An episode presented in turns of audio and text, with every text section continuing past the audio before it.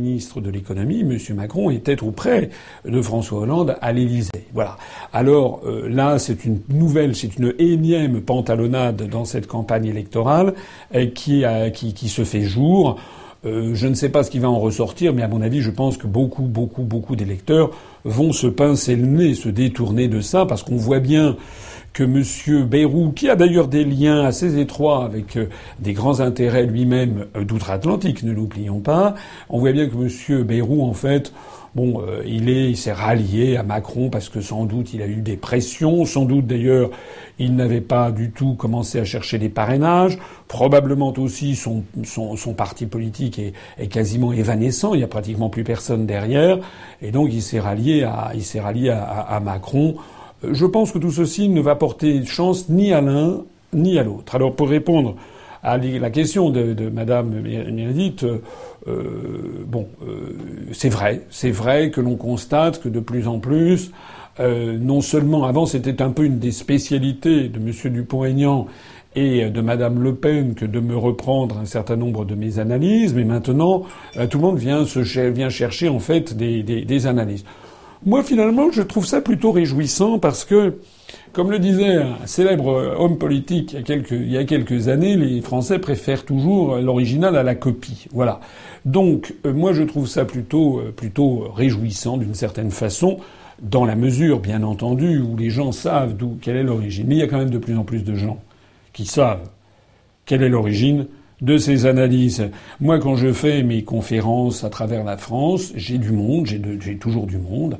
Euh, j'ai 120 euh, personnes, 130 personnes. Alors évidemment, c'est pas 6000, mais moi, je ne suis pas invité euh, par les grands médias, je n'ai pas un retentissement considérable, mais il y a quand même des gens qui viennent et quand j'accumule au cours d'une semaine quatre conférences comme celle que j'ai faite à Avignon, Nice, Draguignan et Marseille, ça a fait au total quelque chose comme pratiquement euh, pas loin de, de 700, 800 ou même 900 euh, personnes. Et eh ben ça commence à faire beaucoup.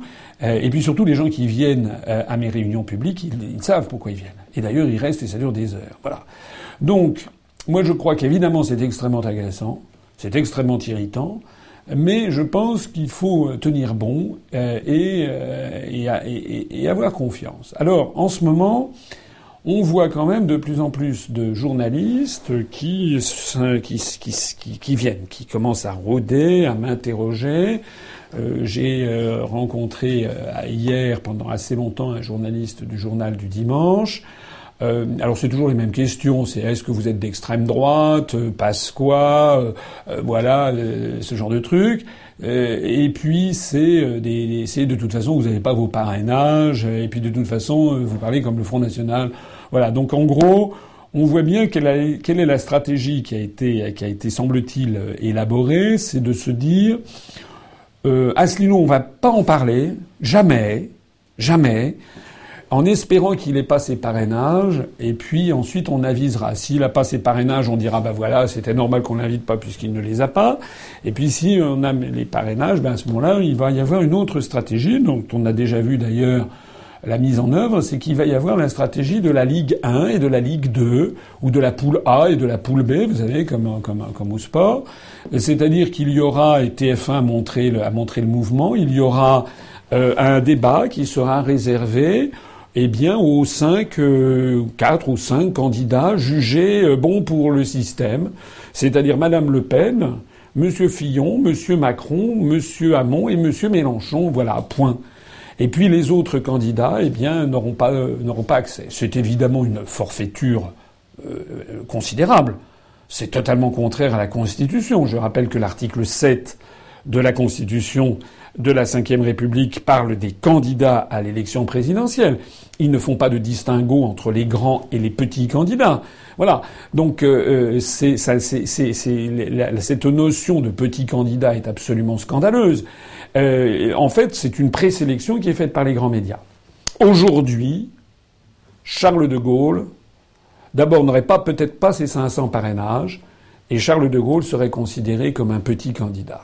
Voilà, parce qu'il il serait interdit d'accès à l'antenne.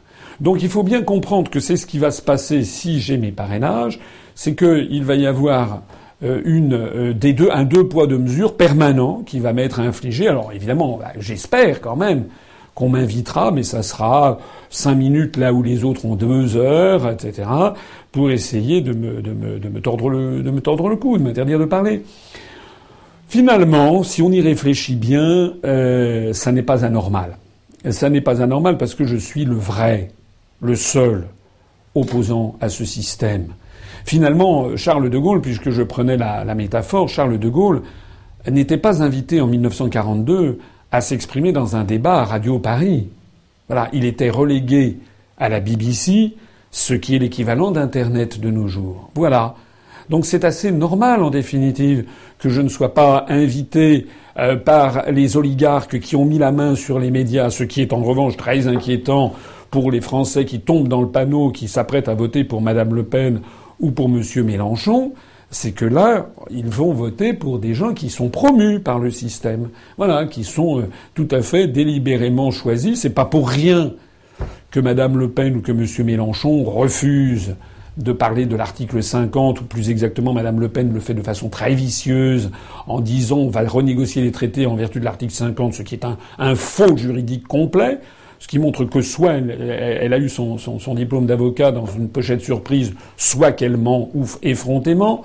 Quand M. Mélenchon propose de renégocier les traités, le plan A, le plan B, le plan C, le plan D, le plan Q, etc., tout ça, c'est uniquement pour enfumer les gens. Je l'ai déjà expliqué 50 fois. C'est la raison pour laquelle ils vont, ils vont passer dans les médias. Voilà. Donc finalement, bien sûr que c'est extrêmement irritant, bien sûr, mais finalement, ça n'est pas anormal. C'est même, je pense, un gage que ce que les gens qui me font confiance mettent leur confiance dans la personne idoine. Question suivante de Sagara Lex. Bonsoir, monsieur Asselineau. Je vous ai raté sur Avignon. Certains aiment à dire qu'il y a une possible sortie de l'UE en dehors de l'article 50, en utilisant la chaise vide. Alors je vais répondre à cette question. J'en profite, j'ai oublié de le signaler au début, pour signaler qu'il y a ici le nombre de nos adhérents. Euh, nous avons franchi le cap des 16 000 adhérents avant euh, hier matin, je crois. Euh, à l'heure même où je, où je parle, nous sommes à 16 036 adhérents, dont 15 euh, 068 adhérents euh, résidant en, France et 965 et un petit peu plus adhérents en adhérents en, à l'étranger. Voilà. je vois d'ailleurs qu'on vient de passer à 16 037. Voilà. Donc bravo, ils ont profité. C'est le moment de nous rejoindre. Alors pour répondre à cette question, c'est une question que je trouve assez délirante pour être, enfin pas, c'est pas de notre internaute, je dis qu'il est délirant, mais la question en elle-même est, assez étonnante. C'est vraiment du style, pourquoi faire simple quand on peut faire compliqué? Il y a une procédure de sortie. Il n'y en a pas, il en a pas 50, il y en a une et elle s'appelle l'article 50. Voilà. Ça fait des années que je le dis. Contre vents et marées. Je le dis depuis que l'article 50 est apparu c'est-à-dire depuis 2008. Parce qu'une fois, j'ai vu, il y avait des gens qui avaient essayé de trouver un, ah, ça y est, ils avaient trouvé un truc, paraît-il que c'est pas dans la charte fondatrice de l'UPR, l'article 50. C'est exact. Parce que quand j'ai fondé l'UPR, le 25 mars 2007, euh, ben, l'article 50 n'existait pas. C'était avant le traité de Lisbonne. Donc j'avais, je proposais de sortir de l'Union européenne. Je savais qu'on pouvait de toute façon le faire, puisque les traités internationaux ne peuvent pas euh, ligoter un peuple jusqu'à la fin des temps. Il a été reconnu par tout le droit international et par l'Organisation des Nations Unies qu'un peuple peut toujours sortir d'un traité, même s'il n'y a pas de clause de sortie. Mais il n'y avait pas l'article 50. Maintenant, il y a un article 50 qui a été introduit dans le droit positif par le traité de, de, Lisbonne, l'article 50 du traité de l'Union européenne qui permet d'en sortir. Voilà. Alors pourquoi me dire que l'on peut sortir de l'Union européenne par la chaise vide? Non. La chaise vide, ça ne veut rien dire. La chaise vide, ça fait référence à ce qui se passait, ce qu'avait fait, ce qu'avait fait Charles de Gaulle en, 1965. Euh, c'était dans un cadre tout à fait différent. C'était le cadre de l'Europe des six. C'était le cadre, euh, donc il y avait que la Belgique, les Pays-Bas, le Luxembourg, l'Italie et l'Allemagne fédérale de l'Ouest avec la France, donc c'était beaucoup plus petit. On était au début du marché commun, en définitive, puisqu'entre 57 et disons 63, il s'était pas passé grand-chose.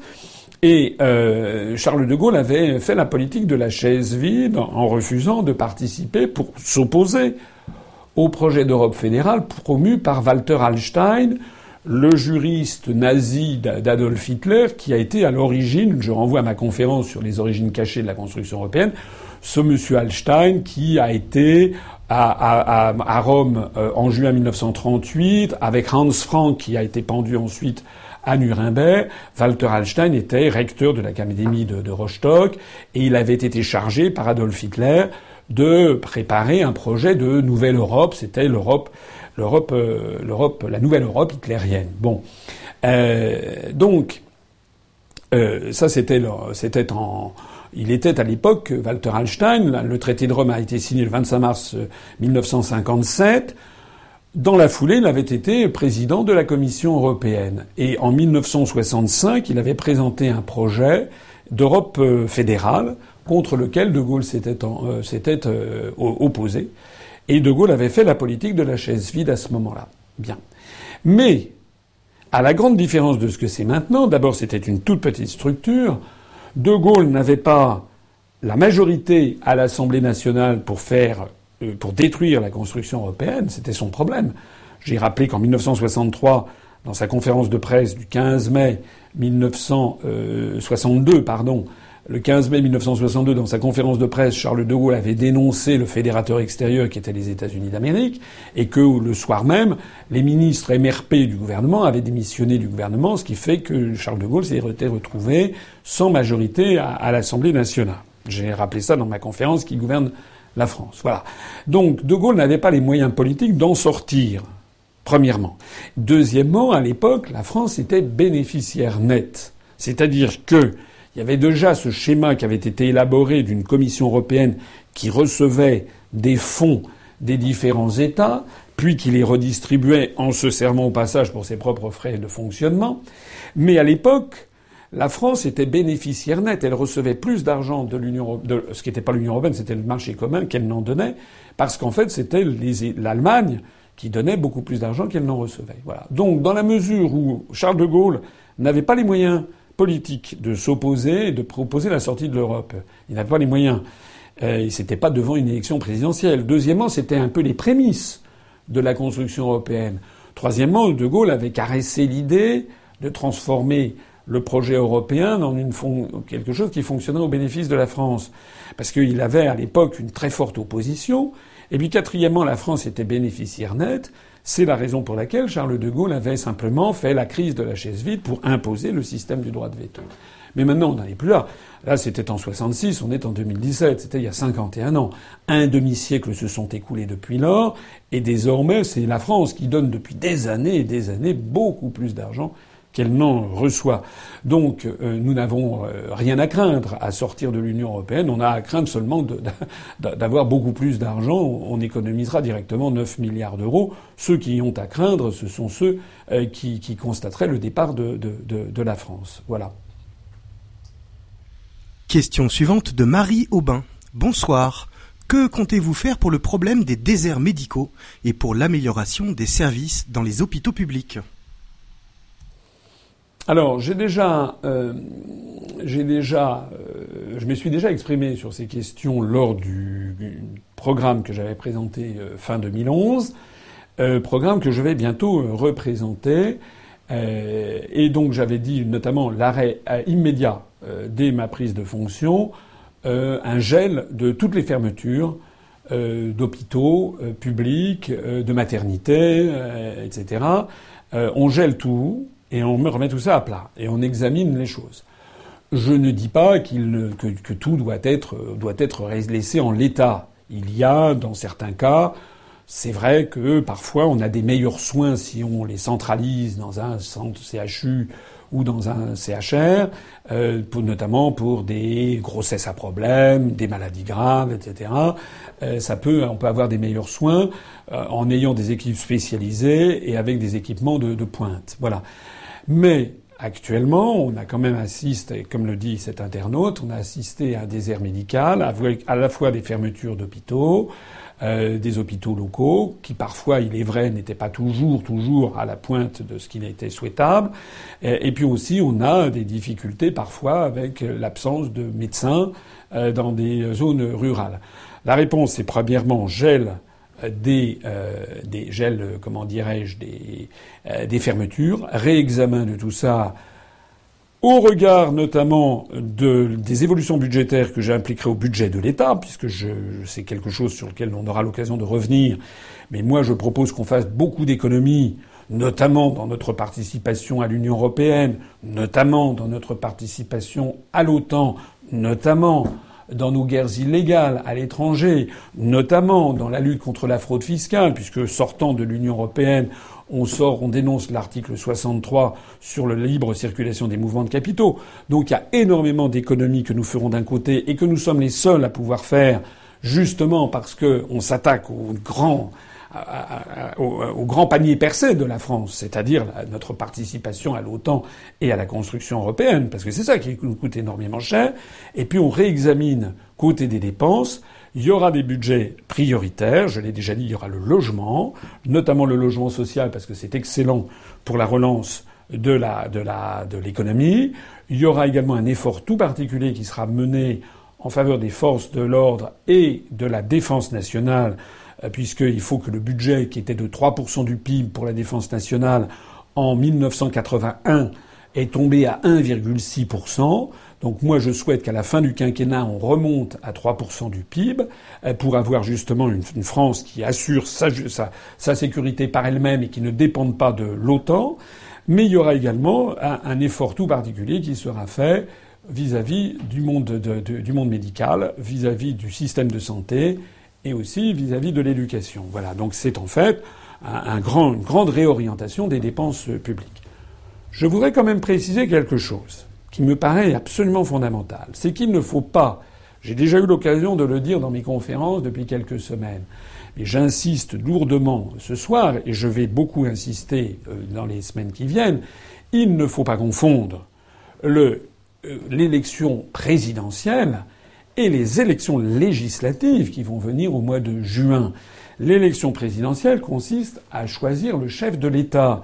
Le chef de l'État qui, dans la Constitution, a un rôle d'arbitre au-dessus des partis et qui doit garantir la continuité de l'État, la continuité, le bon fonctionnement des services publics. C'est la raison pour laquelle, d'ailleurs, euh, euh, ça fait euh, la, destruction des communes, par exemple, qui est programmée, notamment par la baisse de la dotation globale de fonctionnement, ou bien la fermeture de, de systématique de, de, certains commissariats de police, certaines casernes de gendarmerie, certains hôpitaux, met en cause la continuité de l'État et le fonctionnement régulier des pouvoirs publics.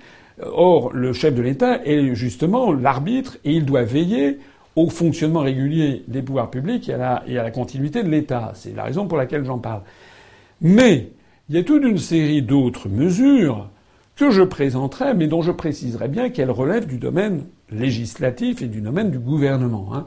Je note d'ailleurs au passage, mais on n'a pas fini d'en parler, que la plupart des, des, dirigeants politiques qui se présentent à l'élection présidentielle ne font absolument pas ce distinguo entre le pouvoir du président de la République, qui est régi par l'article 5 de la Constitution, ainsi que les articles 14, 15 et 16, et l'article 20 et suivant qui régit l'action gouvernementale. Euh, je rappelle que la Constitution de la Ve République a été prévue pour que le président de la République, le cas échéant, ait un gouvernement présidé euh, enfin dirigé, pardon, par un Premier ministre d'une autre couleur politique. On l'a vu avec François Mitterrand pendant les périodes de cohabitation de 86 à 88, de 93 à, 95. On l'a vu aussi euh, avec Jacques Chirac pendant la période de cohabitation de, 2000, de 1997 pardon, jusqu'à 2002 avec Lionel, avec Lionel Jospin. Donc la Constitution de la République est assez habilement tournée, elle est même très habilement faite pour permettre justement au chef de l'État de garder son rôle de garant euh, bah, de, du bon fonctionnement de, l'État. Voilà. Alors ça, je crois que cette distinction est très importante et j'aurai l'occasion d'y revenir souvent au cours des semaines qui viennent. Question suivante de Alain Horte. Bonsoir Monsieur Asselineau. Pourriez-vous me dire si vous comptez prendre en considération le vote blanc une fois élu et quelle serait votre équipe de votre éventuel gouvernement? Merci beaucoup. Alors sur le vote blanc, j'ai déjà répondu plusieurs fois. Je le dis même dans toutes mes conférences euh, en ce moment. il suffit d'aller consulter également le, programme de 2011 qui est encore en ligne, mais bientôt, euh, euh, rassurez-vous, lorsque commencera la campagne électorale, il y aura un programme nouveau. Mais enfin, il ne sera pas si nouveau que ça. Il reprendra la plupart des choses que j'avais dites en 2011, mais il sera étoffé et enrichi. S'agissant du vote blanc, je confirme que si je suis élu, je mettrai très rapidement en œuvre des dispositions euh, qui permettront de reconnaître le vote blanc comme un vote, comme un suffrage exprimé. Exactement comme un suffrage exprimé. Ce qui signifiera, comme conséquence notable, que le, si le vote blanc arrive en tête lors d'un scrutin, le scrutin arrive en première position, euh, même pas majoritaire. S'il arrive à, mettons, 37% au premier tour, et puis, et puis après en première position, euh, en deuxième position après le vote blanc, il y, a, une personne physique, puis etc. Les autres candidats. À ce moment-là, le scrutin est annulé. L'élection est reportée d'un délai qui sera fixé par une loi organique, de mettons de deux mois ou de trois mois, peut-être deux mois. Il sera réorganisé, mais lorsque le scrutin aura lieu, eh bien, il y aura, il y aura interdiction à tous les candidats qui se sont présentés au, scrutin annulé de se représenter. Ce qui donnera en fait à ce vote blanc un pouvoir révocatoire, c'est-à-dire que si euh, les, euh, les, électeurs sont furieux de constater le choix qu'on leur offre, eh bien ils feront un, vote blanc et ça sera révocatoire. Voilà. Par exemple, imaginons que euh, en, 2000, en 2012 il y ait eu un vote blanc euh, au deuxième tour, les Français, euh, qui, enfin un vote blanc, que le vote blanc soit arrivé en tête devant euh, messieurs Sarkozy et Hollande, eh bien l'élection présidentielle aurait été annulée et on aurait eu, avec interdiction, à messieurs Hollande et Sarkozy de se représenter. Voilà. la deuxième question, c'est portait, je crois, sur, rappelez-moi, portait sur l'équipe ah oui, sur l'équipe, sur l'équipe, euh, sur l'équipe gouvernementale. Oui, bien sûr. Eh ben, écoutez, euh, je l'ai déjà dit, il y a de plus en plus de talents qui rejoignent l'UPR. C'est normal. Notre mouvement est en ascension quasiment verticale. Donc il y a bien entendu des talents qui viennent. Et euh, ben, il y aura des gens, certains, il y a déjà des personnes euh, parmi nos responsables qui sont un petit peu connus. on a des délégués ici ou là qui, de vous à moi, ont des capacités tout à fait, fait euh, significatives si on compare euh, aux ministres dont on a écopé. Hein. Parce que, voilà, je ne veux pas être méchant, mais si je, pourrais donner la, une liste entière de, ministres sous M. Sarkozy ou sous M. Hollande qui, qui n'ont vraiment rien d'extraordinaire. N'oubliez pas quelque chose d'important aussi c'est que un ministre, ça doit être un ministre. J'enfonce une porte ouverte. Il est à la tête d'une administration. Dans les administrations, il y a des fonctionnaires qui sont euh, blanchis sous le harnais et, qui connaissent le dossier et qui sont là pour expliquer à un ministre qui arrive euh, quel est l'état de la situation. Ce que l'on doit demander, ce que l'on doit avoir avec un ministre, ça n'est pas d'avoir nécessairement une connaissance encyclopédique du sujet dont il va avoir la charge, puisqu'il aura justement auprès de lui des fonctionnaires dans les administrations centrales ou décentralisées, et qui sont, qu'on le veuille ou non, la qualité des fonctionnaires français, j'en suis moi-même un, donc je ne vais pas dire le contraire, la qualité des fonctionnaires français, à tous les niveaux de la hiérarchie d'ailleurs, est quand même globalement très bonne. Bon, et euh, il y a toujours, bien sûr, ici ou là, il peut y avoir un, mouton noir. Où est-ce qu'il n'y en a pas? Mais globalement, la fonction publique française et les fonctionnaires français sont des gens globalement scrupuleux, honnêtes, etc. Bon, euh, et qui connaissent leur dossier, notamment dans les administrations centrales. Les sous-directeurs, les chefs de service et les directeurs sont des gens qui connaissent très bien les dossiers. Euh, ce qui manque en fait, moi je l'ai constaté quand j'étais le cabinet ministériel, ce qui manque bien souvent, c'est une impulsion politique venue du sommet de l'État, c'est-à-dire du président de la République pour les idées très générales, je le disais tout à l'heure, est venue du Premier ministre avec ses ministres donner une impulsion politique dans différents domaines. Voilà. Et, en fait, il faut bien, de même qu'il ne faut pas confondre le rôle du président de la République et du Premier ministre, il ne faut pas confondre le rôle d'un ministre et le rôle d'un directeur d'administration centrale. Donc les ministres doivent donner, évidemment, il faut avoir pour ministre, mais ça faites pas confiance, j'ai quand même un peu du flair, euh, il faut avoir des gens qui sont intelligents, qui sont vifs, qui sont travailleurs, qui sont honnêtes, scrupuleux, qui voient, qui comprennent rapidement les choses. Mais à l'UPR, il y en a, hein, il y en a même de plus en plus. Et vous savez ce qui va se passer? Si je suis élu, et si ensuite, parce qu'il faut ensuite avoir une majorité à l'Assemblée nationale, ce, qui est le cas d'ailleurs de tous les autres candidats, hein, Madame Le Pen, M. Fillon, M. Macron, M. Mélenchon, M. Hamon, M. Tartampion, tout le monde aura besoin d'une majorité à l'Assemblée nationale pour mener à bien la politique qu'il a annoncée, si c'est une politique en matière législative. Sinon, eh ben sinon, il sera en période de cohabitation. Mais pour mener la politique que j'ai, que je proposerai en matière législative et gouvernementale, il faut que j'ai la majorité. Mais si nous avons la majorité, vous verrez. Mais ce qui se passera, c'est que, eh bien, je nommerai, enfin, plus exactement, je nommerai un premier ministre. Et puis le Premier ministre présentera son gouvernement, bien entendu, en concertation avec euh, moi, et vous verrez, d'un seul coup, les Français découvriront des hommes, des femmes nouveaux qui n'ont jamais vu et ils seront très contents. On avait vu exactement cette affaire-là en 1981. Au début de 1981, euh, la droite à l'époque avait dit mais Mitterrand, de toute façon, il a personne avec lui, puis de toute façon, il n'aura pas l'Assemblée nationale. Il a été élu, et puis ensuite il y a eu les élections législatives, puis il y a eu une vague rose qui lui a donné le pouvoir, puisque les Français toujours, pour l'instant, ont toujours confirmé les changements de majorité. Ils ont fait la même chose en 2012, ils ont donné une majorité euh, euh, totale à François Hollande. Et à ce moment-là, euh, la, droite à l'époque avait dit de toute façon Mitterrand n'a personne autour de lui. Ben, François Mitterrand, il a sorti d'un chapeau, pas, pas vraiment d'un chapeau, mais parmi les collaborateurs qu'il avait au Parti socialiste ou des gens qui l'avaient rallié, parce qu'il y a aussi des gens qui nous rallieront, bien entendu. Eh bien, euh, il avait choisi euh, avec avec Pierre Bérégovoy qui était son premier, excusez-moi Pierre Mauroy qui était son premier ministre, il avait choisi des, des ministres et puis, il y a des Français, ils étaient très contents. Et parmi les ministres qui ont été nommés en 81, il y en a eu qui se sont révélés des bons ministres, d'autres qui se sont révélés des ministres moyens, puis d'autres qui se sont révélés des ministres pas terribles. Euh, c'est un peu comme ça dans tous les gouvernements. Pour ce qui me concerne, j'essaie, on essaiera de faire en sorte qu'on ait les ministres les meilleurs possibles, c'est tout.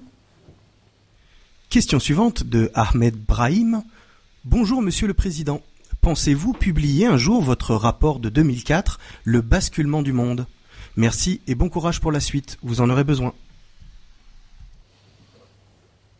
C'est vrai que j'ai évoqué ça, je crois, c'était dans un entretien d'actualité ou indirect il n'y a pas très longtemps, qu'effectivement, euh, pour ceux qui ne le savent pas, lorsque j'avais été euh, en, 1900, en 2004, lorsque j'avais été euh, nommé délégué général à l'intelligence économique, j'avais fait un, long rapport de 120 pages qui s'appelait Le basculement du monde et que j'avais remis à M. Sarkozy et à son directeur de cabinet de l'époque, qui était Claude Guéant, directeur de cabinet au ministère des Finances.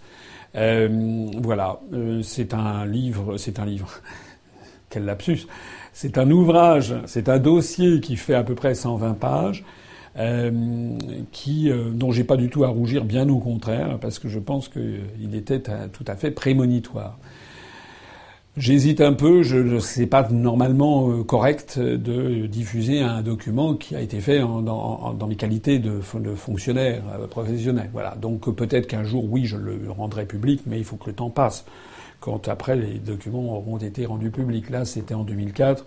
C'était il y a 13 ans. C'est un peu, c'est encore un peu, un peu tôt. En attendant, euh, je n'ai pas du tout à rougir de ce document. Si je l'ai évoqué, c'est bien entendu que je, suis même assez euh, quand je le relis, euh, je suis assez rasséréné, si j'ose dire, sur, sur les, facultés de, prévisionniste que je crois avoir, puisque j'avais à peu près décrit ce qui allait se passer. Il est 21h32. Vous pouvez poser vos questions à François Asselineau en direct, comme l'a fait Trixou, qui demande Bonjour Monsieur Asselineau, que deviendrait l'UPR en cas de non-participation ou bien de défaite lors des élections de 2017 bah, D'abord, on va participer euh, au, moins aux élections législatives. On a déjà plus de 414 ou 415 euh, circonscriptions pour lesquelles on a des propositions qui nous sont remontées par nos délégués départementaux et nos délégués régionaux de propositions de participation à ces élections. le Bureau national a commencé à se réunir hier pour examiner les investitures. On va d'ailleurs continuer tout à l'heure après ce direct. Et puis voilà, chaque jour, dans les prochains jours, pour accorder les investitures. Donc de toute façon, euh, j'espère qu'on sera présent à peu près dans euh, les 577 circonscriptions. Je vous ai dit, on a déjà 415 circonscriptions. Euh, donc voilà, alors on est en train d'examiner, d'examiner ça, parce qu'il y a un certain nombre de contraintes. Nous souhaitons avoir autant d'hommes que de femmes parmi les candidats ce qui est une contrainte qui n'existe pas au niveau des suppléants euh, fixés par la loi. Nous souhaitons aussi euh, euh, avoir des candidats qui aient tous un casier judiciaire vierge, parce que je m'y suis engagé. voilà, on essaye aussi d'avoir une répartition avec des différentes corps de métier. Que moi, je souhaite, je l'ai dit, qu'à l'Assemblée nationale, les, les députés soient plus représentatifs de la société française. Actuellement, à l'Assemblée nationale, si vous retirez les fonctionnaires d'un côté et puis les avocats de l'autre, il n'y a plus grand monde. Vous avez ici ou là un ouvrier, un agriculteur, et puis c'est à peu près tout. Donc moi, ce que je souhaite, c'est quelque chose auquel je tiens et que nous regardons dans dans les, dans, dans les investitures, c'est qu'il y ait euh, des, des, des, des, jeunes, euh, des très jeunes. On a des, on a, hier, on a commencé à investir des personnes qui ont 19 ans, et puis des personnes euh, au contraire seniors, des personnes, je crois qu'on a une suppléante qui a plus de 80 ans, donc vous voyez que l'amplitude est, est extrêmement large. On a donc, euh, on essaye d'avoir aussi des personnes. On a des, fonctionnaires, on a des, on a des informaticiens, on a des étudiants, euh, on a des agriculteurs, on a des ouvriers, on a des cadres d'entreprise. Voilà, on essaie d'avoir. Ça fait partie un petit peu de nos critères. On aura d'ailleurs également quelques maires qui nous ont rejoints et qui sont euh, d'accord pour être candidats à ces élections législatives. Euh, je, je, je, euh, je, précise euh, au passage que euh, ces élections, on va y aller de, de, de toute façon, que, que je sois présent ou que je ne sois pas présent à l'élection présidentielle. On ira de toute façon aux élections, aux élections législatives. J'en profite pour lancer ici un petit appel d'ailleurs. Euh, pour euh, nous, nous, sommes, nous n'avons pas encore fini ces, ces, investitures. Si parmi les personnes qui m'entendent, il y en a qui souhaitent être candidats ou davantage candidats, parce que c'est plutôt du côté des, des, des femmes qu'on a un petit peu un, un, manque pour peupler les, les 577 circonscriptions, euh, il faut se faire connaître, il faut être adhérent ou adhérente de l'UPR, il faut avoir un, comment dirais-je, un casier judiciaire vierge. Je l'ai dit tout à l'heure. Euh, et puis, euh, et puis voilà. Et euh, on, ira de toute façon. Maintenant, l'élection présidentielle, il y a plus longtemps à attendre. Voilà. Vous le savez, j'en profite pour dire un mot sur l'élection présidentielle et sur les parrainages. On est, on a, le Conseil constitutionnel devait envoyer les parrainages demain, le jeudi 23 février. Ça a été reporté au samedi, parce que le Conseil des ministres qui devait se tenir aujourd'hui a été reporté vendredi du fait d'un déplacement inopiné, paraît-il, du Premier ministre M. Cazeneuve en Chine. Donc du coup, euh, c'est le prochain Conseil des ministres, donc vendredi, qui va prendre le décret de convocation des électeurs à l'élection présidentielle. Et donc, on va avoir euh, le Conseil constitutionnel qui va envoyer les parrainages vrais samedi, qui arriveront donc à partir de, mardi. Euh, euh, euh, auprès, des, signataires. Voilà. Donc il n'y a plus beaucoup de temps à, à attendre. Vous serez bientôt, si je, si je suis bel et bien candidat, je persiste et signe, je suis confiant en la matière. D'ailleurs, nous avons encore des, de, certains de nos démarcheurs, beaucoup de démarcheurs qui continuent à aller chercher des, des, des parrainages. Il n'est pas trop tard, donc allez en chercher. C'est très important puisque, évidemment, euh, on va bientôt entrer dans le vif du sujet. Voilà. Question suivante de Cyril Irfan. Bonsoir. Avez-vous pris contact avec Theresa May? Euh, Non, la réponse est que je n'ai pas pris contact avec Madame euh, May. Voilà, je n'ai pas pris contact avec Madame Theresa May parce que nous avions, lors de l'université d'automne, pris contact avec des membres du gouvernement. On avait, sollicité Boris Johnson, le, ministre des Affaires étrangères, pour qu'il vienne à, la, à, notre université d'automne. Son secrétariat nous avait très gentiment répondu, mais nous avait répondu en, déclinant l'invitation. Euh, pour l'instant, si vous voulez, euh, les, les Britanniques, j'imagine qu'il y a une ambassade du Royaume-Uni en France et qui regarde les, les, les, les, journaux, qui regarde les télévisions et qui voit les sondages officiels et qui ne me voit pas là-dedans. Bon. Euh, en revanche, si j'ai les parrainages et si je suis bel et bien candidat, là, on pourra effectivement demander rendez-vous aux uns et aux autres. Ne doutez pas en tout cas que l'on fera et que je, je, vais euh, essayer à partir du moment où je serai confirmé euh, comme candidat, si tel est le cas, eh bien à ce moment-là, j'essaierai en effet d'avoir des contacts internationaux et je pense que j'en aurai. Question de Baptiste Véraud. Bonsoir Monsieur Asselineau. Comptez-vous remettre en cause les privilèges des anciens présidents qui touchent des milliers d'euros et ont des secrétaires et des voitures particulières?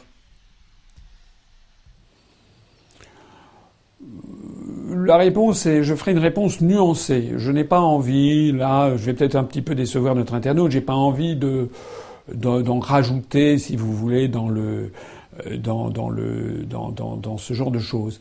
Euh, je pense que la vérité, elle est à peu près entre rien et ce qu'il y a actuellement. Voilà. J'estime que quelqu'un qui a été président de la République française, honnêtement, doit avoir quand même des moyens dignes pour, pour, pour avoir une fin de vie, notamment une retraite correcte. Voilà, ça serait pas correct qu'un quelqu'un qui a été chef d'État se retrouve un petit peu à, la rue. Même si je n'oublie pas que Charles de Gaulle, euh, qui décidément avait les vertus d'un ancien Romain, lorsqu'il a démissionné en 1969, euh, lorsqu'il est retourné à Colombey les deux églises, a refusé toute rémunération autre que celle de sa retraite de général euh, de, l'armée. Euh, voilà, donc j'estime que ça ne me paraît pas, absolument scandaleux qu'un un président de la République puisse avoir une retraite correcte et peut-être un garde du corps. Euh, voilà, ça ne me paraît pas anormal parce qu'on voilà, on, peut pas savoir ce qui est. Là où ça me paraît en revanche contestable, c'est si effectivement ça prend des proportions qui deviennent princières. Voilà, là ça ne va plus. Si ça devient un maharaja ou un roi fainéant, là ça va plus. C'est-à-dire que d'accord pour une retraite correcte avec éventuellement un garde du corps, euh, mais euh, voilà. Il n'y a pas de raison particulière pour qu'il ait un secrétariat, des secrétaires, des, des voitures de fonction, et puis surtout, bon, à limite, une voiture de fonction encore, mais surtout, j'ai cru voir que Monsieur Hollande partirait avec quelque chose comme 35 000 euros par mois. Je sais pas si c'est exact, mais si c'est exact, c'est quand même très excessif. Voilà, il me, semble que voilà, quelqu'un, on pourrait diviser par deux, ça, ça resterait digne. Question de Jérôme Écologie UPR. Bonsoir, Monsieur Asselineau. Après le parti qui monte malgré le silence des médias, avez-vous prévu un slogan spécifique à cette campagne présidentielle? Euh, oui, il y, aura, il y aura un slogan spécifique. Euh, j'en profite pour dire que dans les tout prochains jours, il va y avoir un nouveau flux d'affiches qui vont arriver avec des nouvelles accroches. Ça sera des affiches un petit peu différentes que celles qui ont été diffusées à travers toute la France et qui ont d'ailleurs eu un impact considérable. Euh, J'étais l'autre jour à, à je suis allé à Avignon, je suis allé à Nice, à Draguignan, à, Marseille, eh bien j'ai vu, j'ai vu ma photo. j'ai vu des photos pour pour l'UPR. C'était pareil d'ailleurs lorsque j'étais allé à Bayeux, euh, à Rouen, lorsque je suis allé dans le Nord, lorsque je suis allé dans l'Est, etc. Alors évidemment, les équipes quand j'arrive, évidemment, ils font des, des, affiches, notamment pour prévenir de la de la conférence.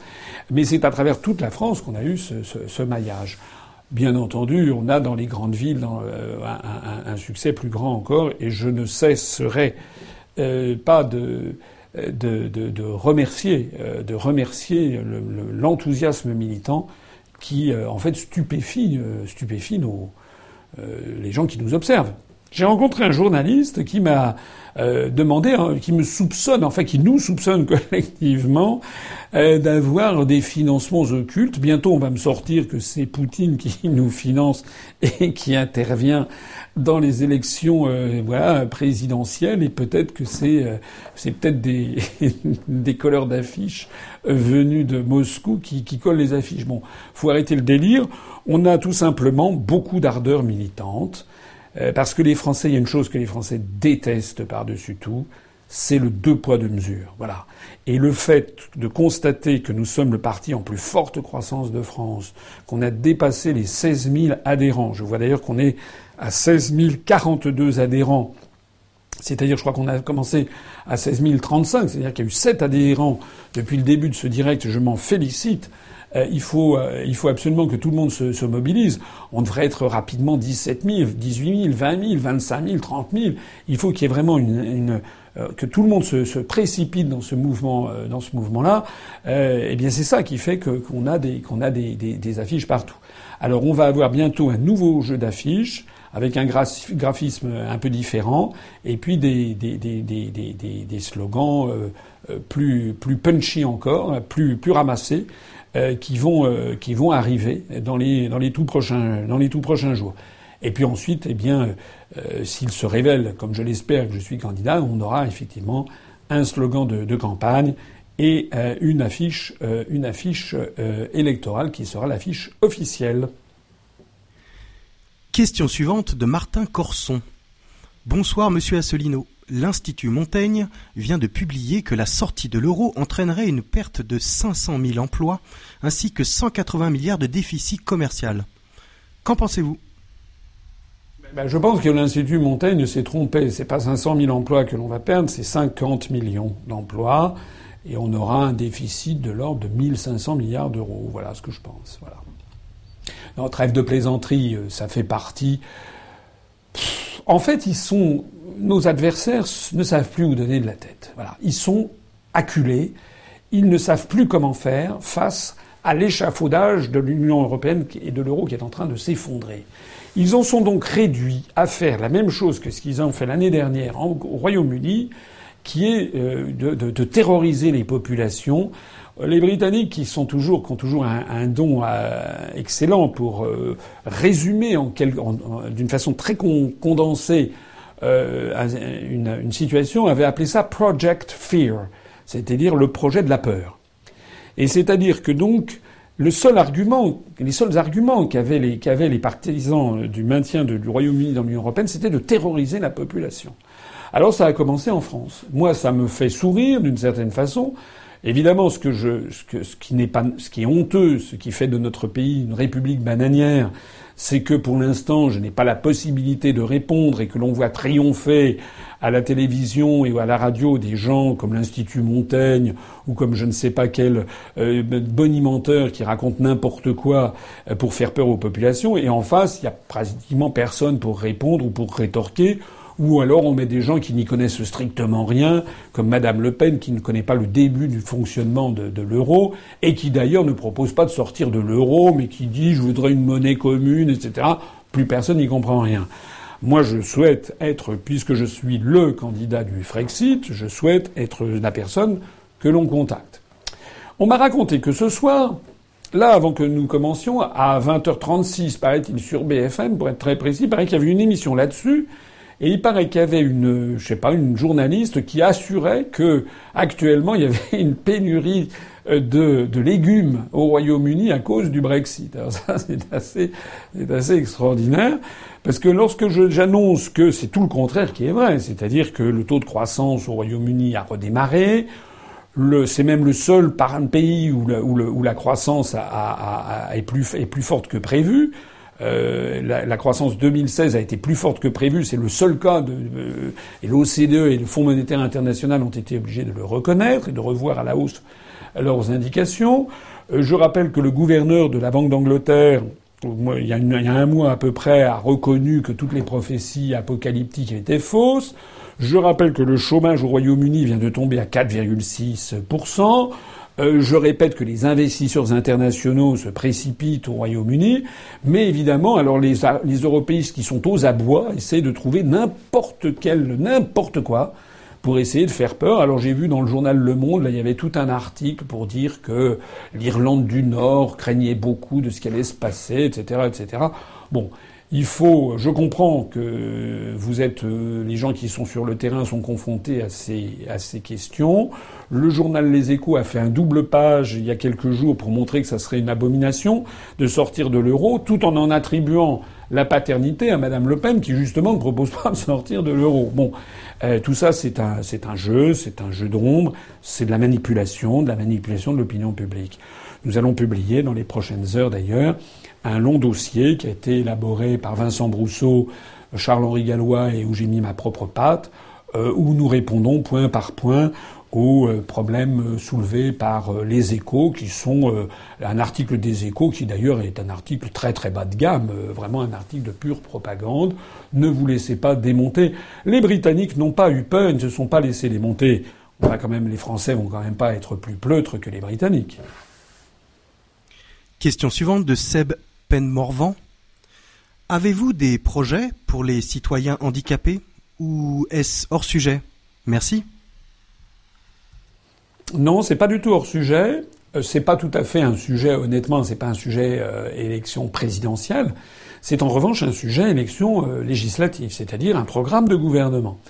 Donc, dans le programme présidentiel, je me tiendrai aux grandes orientations, qui sont celles du chef de l'État, mais dans le programme de gouvernement, qui est le programme de l'Union populaire républicaine, il y aura un volet spécifique euh, j'avais présenté un volet sur la santé en 2011 que je reprendrai et que j'approfondirai, mais il y aura un volet spécifique handicap parce que c'est un sujet qui est très important. Euh, bon, pour des raisons familiales, j'ai eu à connaître de, personnes handicapées lourdement dans mon entourage. Euh, la France n'est pas à la hauteur de ce qui se fait dans un certain nombre de pays environnants en matière de, traitement euh, de, des personnes handicapées. Voilà, euh, il y a beaucoup de choses encore à faire dans tous les domaines, pas seulement des trucs, questions d'accessibilité, même si c'est important, l'accessibilité euh, aux services publics, mais également en matière éducative, en matière de vie quotidienne, etc., etc. Donc euh, c'est un sujet qui m'est cher. D'ailleurs, puisque cette question m'est posée, j'en profite pour signaler. C'est un peu un détail, j'ai un peu des scrupules à le à l'annoncer, mais quand même c'est un c'est un point qui qui euh, est à relever, c'est que euh, parmi euh, les investitures que nous avons que nous avons attribuées pour les législatives, nous avons deux candidats qui sont des non-voyants. Voilà, qui sont dans un dans deux départements que nous allons avoir comme candidats aux législatives. Ils sont non-voyants. Euh, ce sont dans un cas comme dans l'autre des, adhérents de, très grande qualité. Euh, voilà, ben, ce sont, des, Français comme tout le monde, ma foi, et bien, et, qui d'ailleurs au passage nous apportent beaucoup. Eh bien, et qui ont fait acte de candidature et nous le ferons. Voilà, moi je trouve qu'il faut absolument favoriser, euh, intégrer, intégrer nos, nos, nos, concitoyens, les, personnes handicapées. Elles doivent être dans, l'environnement, dans l'environnement naturel. Question suivante de Alexia Trosset. Bonsoir Monsieur Assolino. Souhaitez-vous une nationalisation des groupes œuvrant dans le domaine de la défense? Je pense par exemple à Thales Group, actuellement détenu, par l'État français à hauteur de 26%, et par Dassault Aviation à hauteur de 25%. Alors, euh, je présenterai euh, une question spécifique, enfin une question, un volet spécial concernant la défense nationale. Je l'ai esquissé d'ailleurs tout à l'heure. Là, la question de défense nationale, l'article 14 de la Constitution fait du président de la République le chef de la diplomatie, puisque c'est auprès du président de la République que sont accrédités les ambassadeurs étrangers et que c'est le président de la République qui accrédite les ambassadeurs à l'étranger. Donc le président de la République est le chef de la diplomatie. Euh, il est l'article 15 de la Constitution fait du président de la République le chef des armées. Donc, à ce titre, je parlerai en effet de la question militaire, notamment de la loi de programmation militaire, et également je reverrai, nous ferons revoir le livre blanc de la défense nationale, où je veux revenir au principe de Charles de Gaulle, c'est-à-dire une défense erga omnes, comme on dit en latin, c'est-à-dire contre tout le monde. La France n'aura plus un ennemi particulièrement désigné. La France doit sanctuariser son, territoire notamment par une force de frappe modernisée, par des matériels modernisés, puisque actuellement, voilà, de la, le budget de la défense nationale est tombé très très en dessous du, du, minimum minimorum pour maintenir une, une, armée crédible. Il y a une volonté quasiment de sabotage qui a eu lieu. C'est la raison pour laquelle je veux revenir à la fin du quinquennat à 3% du produit intérieur brut pour euh, le budget de la défense. Alors la question qui m'était posée était une question plus précise, euh, c'était au sujet effectivement de la nationalisation des forces de, de, de l'industrie. Je ne l'ai pour l'instant pas prévu dans le programme. J'ai prévu dans le programme la renationalisation ou l'interdiction de privatiser euh, les grands services publics à la française. Hein. EDF, GDF, la SNCF, la Poste, France Télécom, euh, les, les, les réseaux d'adduction d'eau, les réseaux d'autoroutes, Télédiffusion de France, TF1, voilà, et puis toute banque ayant euh, ayant euh, comment dire euh, recevant des, des, des, des, subsides des fonds publics, voilà. Pour le reste, effectivement, dans des sociétés comme Thales où il y a une partie de l'État, on examinera ça de près. Je ne suis pas un, je suis pas un nationalisateur à, outrance. Hein. Moi, je l'ai dit et redit. Je pense que la France est un pays qui n'est pas fait pour être euh, avoir une économie collectiviste, ça n'a d'ailleurs jamais marché nulle part, mais ça n'est pas fait non plus pour avoir euh, un pays ultralibéral à l'américaine où tout est privatisé et où d'ailleurs il est très dangereux qu'un complexe militaro-industriel devienne entièrement privatisé parce que ça devient ensuite un État dans l'État. Et moi je suis contre les États dans l'État. Je suis l'État doit avoir sa Majesté, son autorité, l'État, c'est le, c'est nous tous. L'État, c'est le reflet du peuple français. Alors, pour répondre à la question, pour l'instant non, ça ne figure pas. Je n'ai pas, pas prévu quelque chose de particulier, mais soyez sûr d'une chose. L'élection présidentielle, en fait, les Français doivent élire quelqu'un en qui ils ont confiance. Voilà. Dont ils ont confiance dans la probité, confiance dans son, dans sa volonté de, euh, charnel, si j'ose dire, euh, de, défendre la patrie, euh, de défendre les intérêts du peuple français à, tout moment et à tout instant. C'est la raison d'être de ce que doit être un chef d'État. Moi, je me fous éperdument d'avoir une, d'avoir une Rolex à 50 ans. J'ai passé 50 ans, j'ai pas de Rolex je me fous éperdument de, de, de, de passer, mais de, si je suis élu, je ne vais pas aller sur un yacht de milliardaire euh, ni fêter ça au Fouquet's.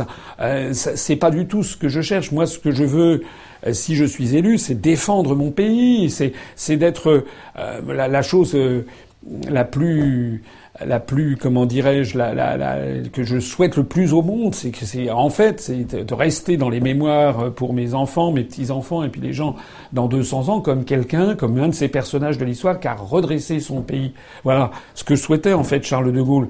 Alors peut-être qu'il y aura, on frappe sans doute collectivement peut-être des erreurs, mais fondamentalement, vous ne, vous, les gens qui voteront pour moi, ne miseront pas sur un mauvais cheval, ils miseront sur quelqu'un qui est honnête, qui est sincère et qui veut vraiment se battre pour son pays. C'est ce que j'ai prouvé depuis dix ans. Alors, pour les questions là, ben j'examinerai, j'examinerai le sujet.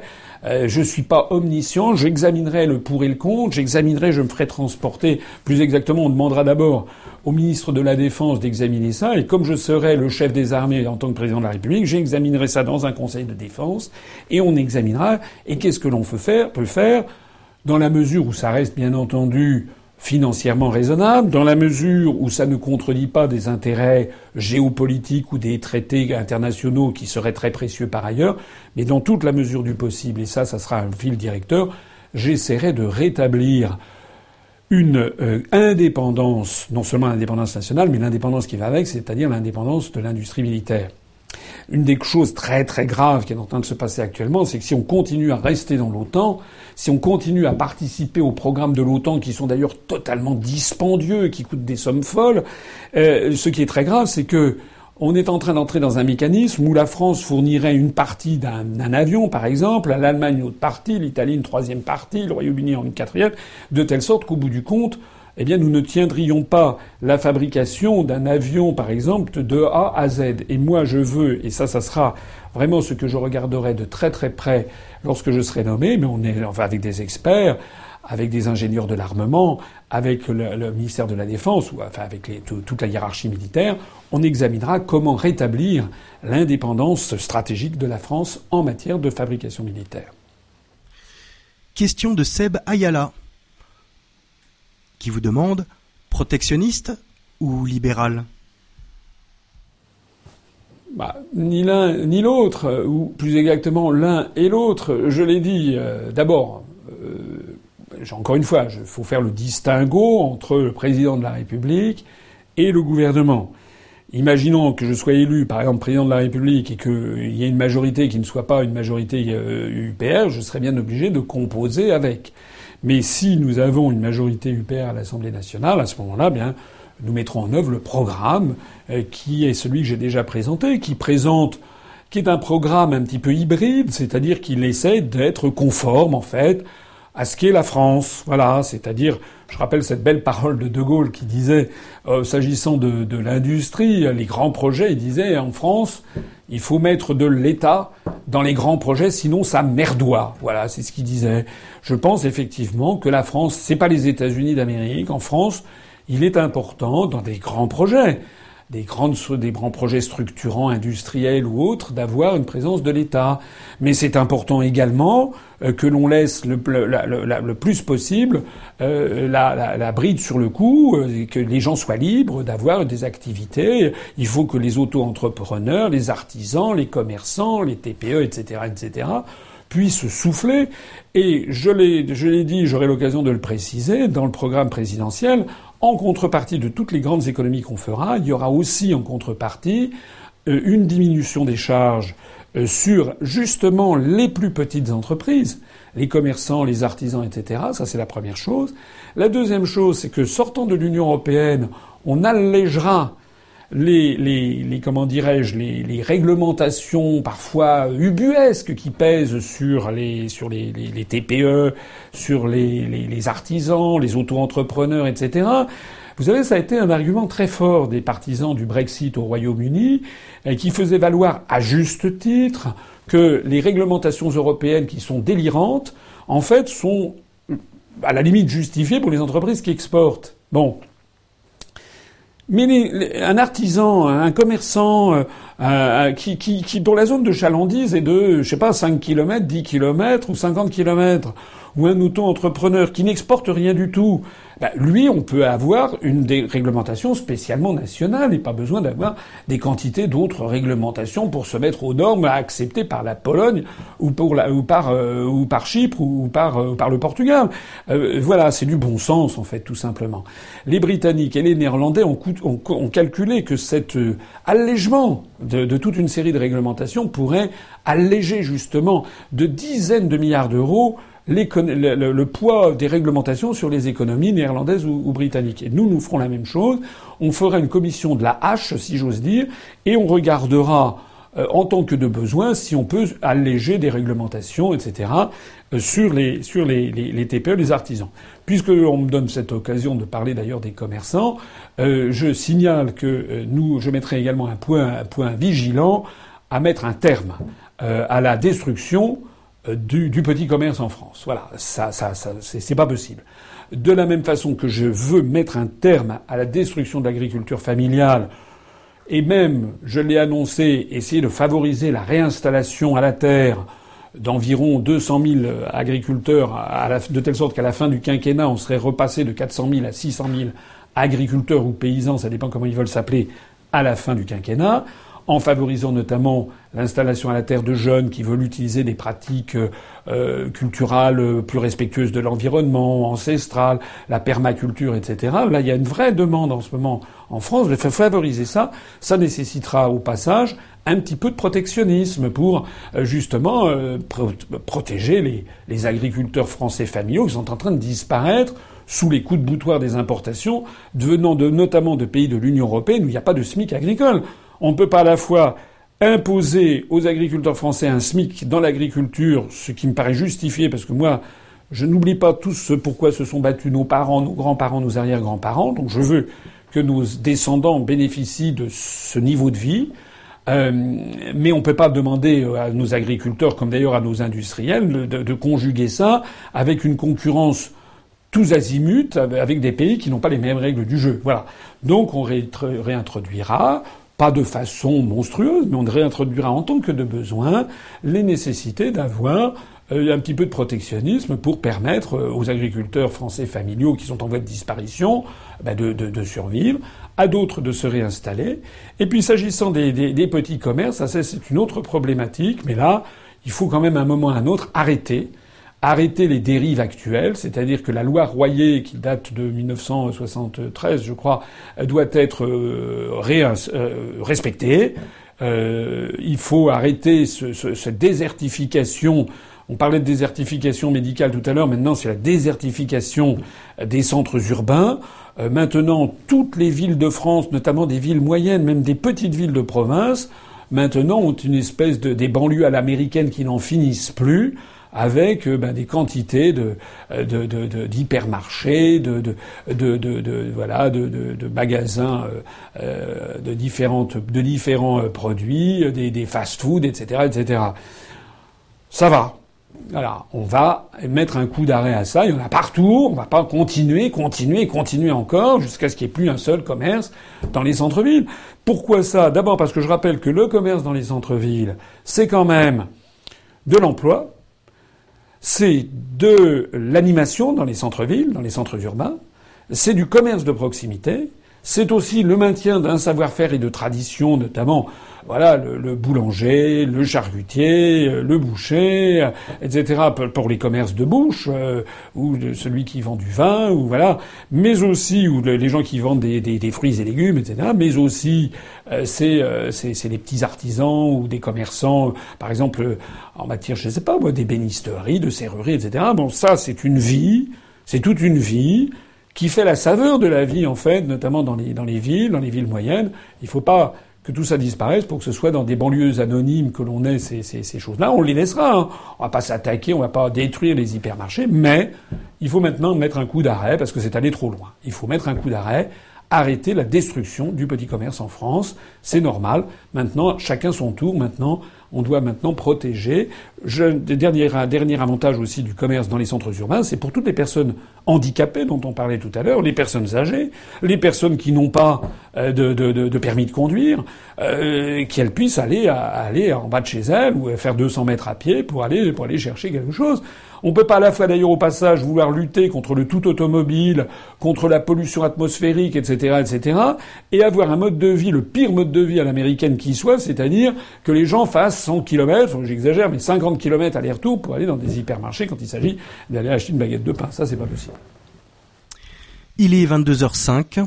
Je vous propose de faire une petite pause habituelle et d'en profiter pour vous diffuser une nouvelle vidéo et en exclusivité.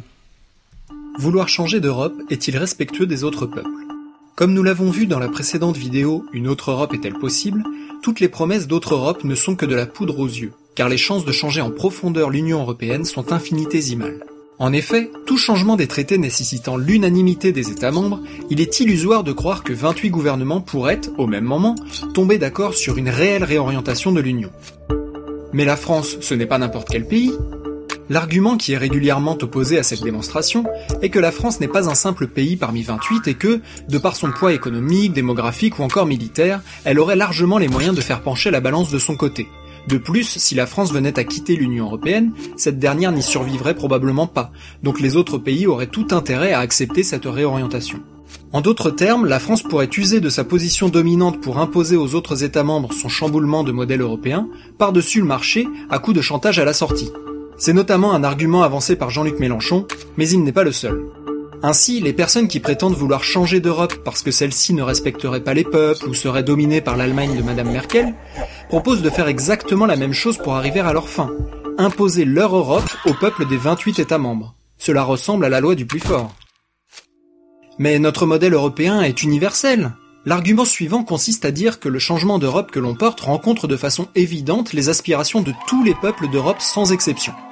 Alors prenons quelques exemples. Restreindre la libre circulation des capitaux et donc endiguer les délocalisations qui en découlent. Qui pourrait être contre? Eh bien probablement le Luxembourg, Malte ou Chypre. dont les secteurs bancaires représentent une large part du PIB et qui vivent de ces transferts de capitaux. Et probablement aussi les pays de l'Est, comme la Pologne, la Roumanie ou la République tchèque, qui bénéficient de ces délocalisations intra-européennes. Une dévaluation de l'euro permettant de favoriser les exportations françaises, qui pourrait être contre? Probablement l'Allemagne, les Pays-Bas ou la Finlande, qu'un euro fort favorise. Cela commence à faire beaucoup de noms. Et ce ne sont que quelques exemples. Certaines réformes peuvent nous sembler pleines de bon sens d'un point de vue français, mais elles portent sur des sujets vitaux pour d'autres pays, car ils ont pu construire une large part de leur économie dessus. Vouloir user de sa position dominante pour contraindre ces pays à se tirer une balle dans le pied, ce n'est pas très humain d'abord, si? Alors que faire? Au lieu de s'obstiner à espérer une autre Europe qui n'a statistiquement aucune chance d'arriver. Au lieu de croire à un modèle unique européen qui ne pourra jamais convenir à 28 États aux cultures, aux économies et aux passés si différents au lieu de prétendre user d'une position dominante pour forcer les autres peuples à adopter notre modèle, tout en se prétendant démocrate et humaniste. Pourquoi ne pas se rendre à l'évidence que le moyen le plus certain et le plus respectueux des autres peuples de réellement changer l'avenir de la France et des Français est de quitter unilatéralement et sereinement l'Union européenne et l'euro, ceci nous plaçant, à nouveau, dans la situation de l'écrasante majorité des pays du monde. Une situation où nous détiendrons les manettes stratégiques de notre pays et où les Français pourront mener la politique qu'ils auront décidée par eux-mêmes sans qu'elle ne soit imposée par d'autres et sans l'imposer à d'autres non plus. Et si notre nouveau modèle fonctionne, cela donnera probablement des idées aux autres, qui seront libres de nous imiter. Qui propose cela? Un seul mouvement politique propose depuis mars 2007 la sortie de l'Union européenne, de l'euro ainsi que de l'OTAN. Ce mouvement, c'est l'Union populaire républicaine, ou UPR. L'UPR est un mouvement de libération nationale qui rassemble temporairement les Français au-dessus des clivages gauche, centre, droite pour rendre à la France son indépendance et au peuple français la souveraineté qui lui a été volée. Son président, François Asselineau, est candidat à l'élection présidentielle de 2017. Pour plus d'informations, retrouvez les analyses, les débats et le programme de l'UPR sur upr.fr.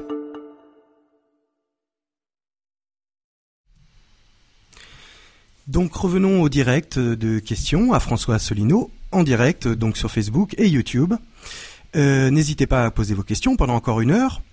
Euh, Pierre Gaillardon donc pose cette question peut-on venir en famille le 25 mars ou est-ce seulement pour les adultes, ou en tout cas pour les majeurs? Alors, je vais répondre à cette question euh, très sympathique, mais je voudrais quand même au passage faire deux choses. D'abord, faire remarquer que nous nous sommes à 16 047 adhérents. Euh, on a commencé tout à l'heure, on était 16 035 de mémoire, et puis je crois qu'on avait passé à 36 quelques instants après que j'avais commencé à, à, parler. Ça veut dire qu'au cours de cette euh, de ce direct, on a eu quand même 12, 12, 12 adhésions. Euh, et voilà, il faut, il faut, faut que tout le monde se, se, se mobilise parce que ce compteur, évidemment, est, est, très suivi par à la fois nos adhérents, nos sympathisants, euh, et puis, euh, et puis nos adversaires, évidemment. Nous, ne doutez pas un seul instant qu'ils sont tous là à se ronger les ongles en disant avec tant d'adhérents, espérons, espérons qu'il n'a pas les parrainages. Voilà. C'est exactement comme ça que les choses se passent. Une deuxième chose que je voudrais dire, je voudrais quand même remercier euh, vous, tout à l'heure, je disais qu'il y avait de plus en plus de talents à l'UPR. Je voudrais remercier notamment euh, notre, notre adhérent euh, qui euh, nous, a, nous a fait la, la, vidéo que vous venez de voir euh, sur montrer la vanité des projets d'autres Europe, le fait qu'en fait on se moque de vous, que ceux qui vous proposent de renégocier les traités européens comme Madame Le Pen ou comme Monsieur Mélenchon ou comme en fait je sais plus qui, à peu près tous, en fait ils vous mentent. Voilà, la seule possibilité c'est de sortir calmement par l'article 50 et d'être élu pour cela. Si je suis élu, je mettrai en œuvre l'article 50. C'est même la toute première chose que je ferai. J'en ai pris le serment. La première chose que je ferai quand je m'installerai à l'Élysée, c'est que je convoquerai un, conseil des chefs d'État, un conseil extraordinaire des chefs d'État et de gouvernement de, des pays membres de l'Union européenne pour dire que j'ai été élu et que les Français viennent de m'élire pour mettre en œuvre l'article 50. Je ne ferai pas un référendum à la Saint-Glinglin. Je ne vais pas faire un référendum pour demander aux, Français s'ils sont d'accord pour que je mette en œuvre le programme pour lequel ils viendront de m'élire. Euh, je ferai un truc qui, évidemment, je conçois, est un peu surprenant pour certains. Je ferai un truc assez étonnant, c'est que je mettrai en œuvre le programme pour lequel j'ai été élu. Voilà, tout simplement. Donc il n'y aura pas de, référendum à la, à la, à la Saint-Glinglin et il n'y aura aucun projet de renégociation, etc. Ça, c'est des façons de, d'enfumer les gens et d'enfouir le problème sous le tapis. Voilà. Alors, pour répondre à, euh, à, notre, à notre auditeur, oui, ben, tout le monde peut venir hein, le, le, le, 25, le 25 mars. évidemment, alors peut-être des enfants très très bas âge. On va voir s'il y avait éventuellement vraiment beaucoup d'enfants en bas âge. À ce moment-là, on essaierait de prévoir une petite, une petite animation, une petite crèche pour les enfants. Mais il faudra vraiment, à ce moment-là, il faudrait que qu'on nous le signale au moment des inscriptions. Et a, si c'était le cas, mais je pense que les, les, les, adultes pourront venir évidemment avec des enfants qui, à partir, de, je sais pas, à partir d'une dizaine d'années, ça dépend aussi de, de, l'enfant. Il y a des enfants à moi j'ai vu des enfants qui ont 12 ou 13 ans j'ai été épaté. Il y en a quelques-uns qui s'intéressent à 12-13 ans, qui s'intéressent très très fort à la politique. Donc ça, il n'y a pas de problème. Il n'y aura pas un numerus clausus, il n'y aura pas d'interdiction. Et puis il y a aussi des, des, des, des enfants qui, au même âge, ne s'intéressent pas du tout à la politique.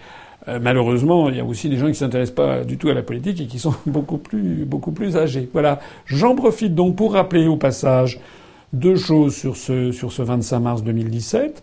C'est dans un petit peu plus d'un mois, donc ça avance.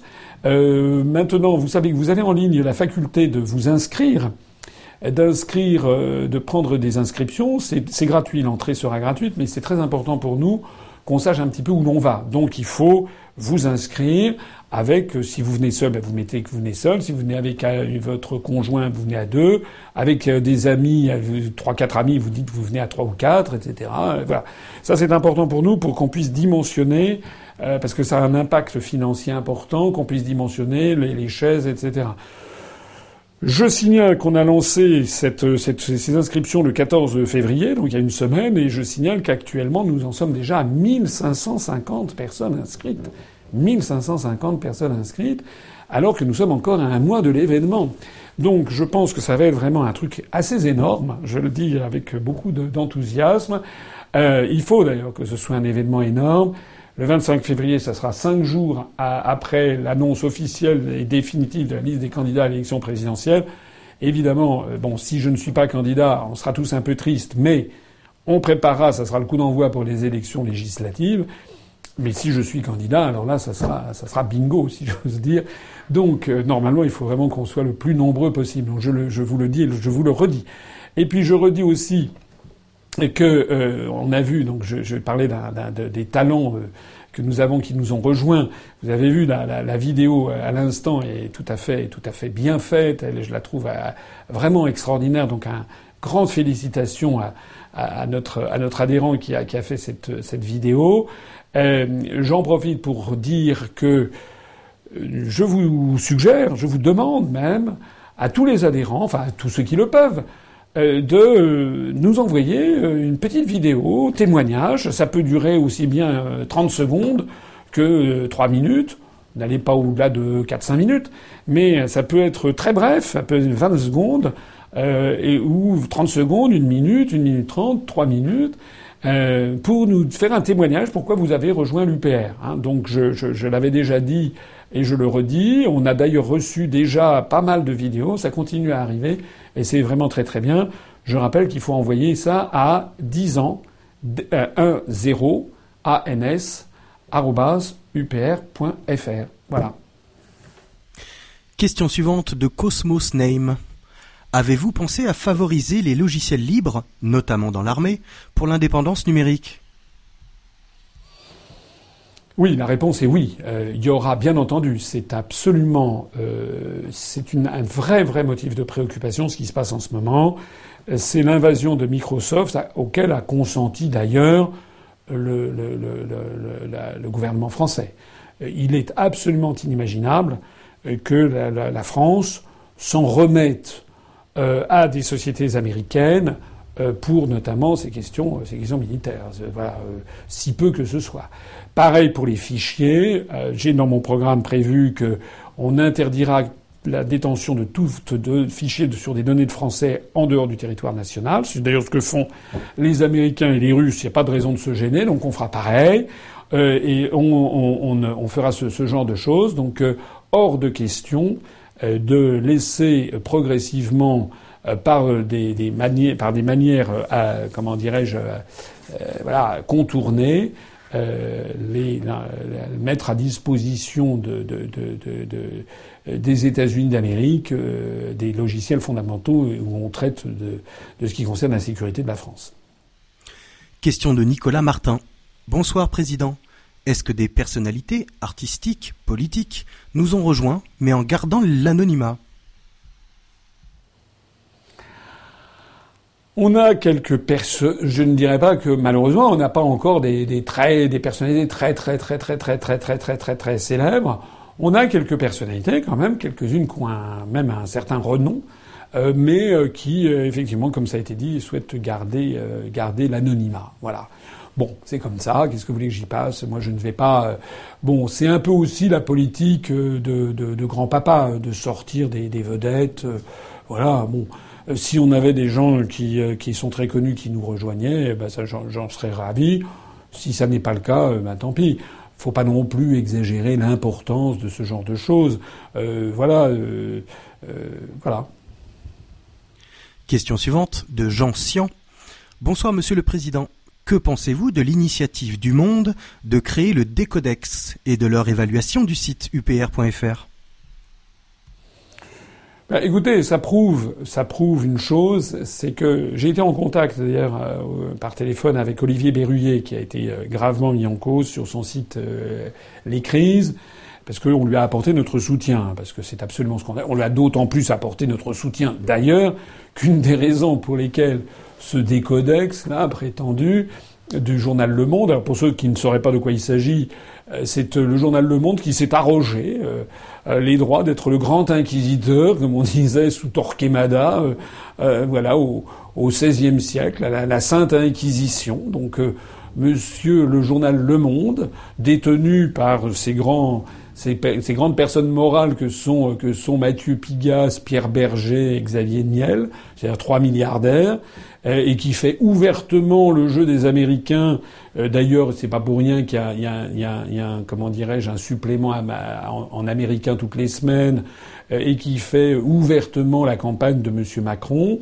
Donc ce journal s'est permis, comme se prenant pour, pour le grand inquisiteur, de fustiger comme ça des excommunications sur des sites internet, alors en classant vert, jaune et rouge une signalétique pour des gamins, en prenant en fait les Français pour des imbéciles.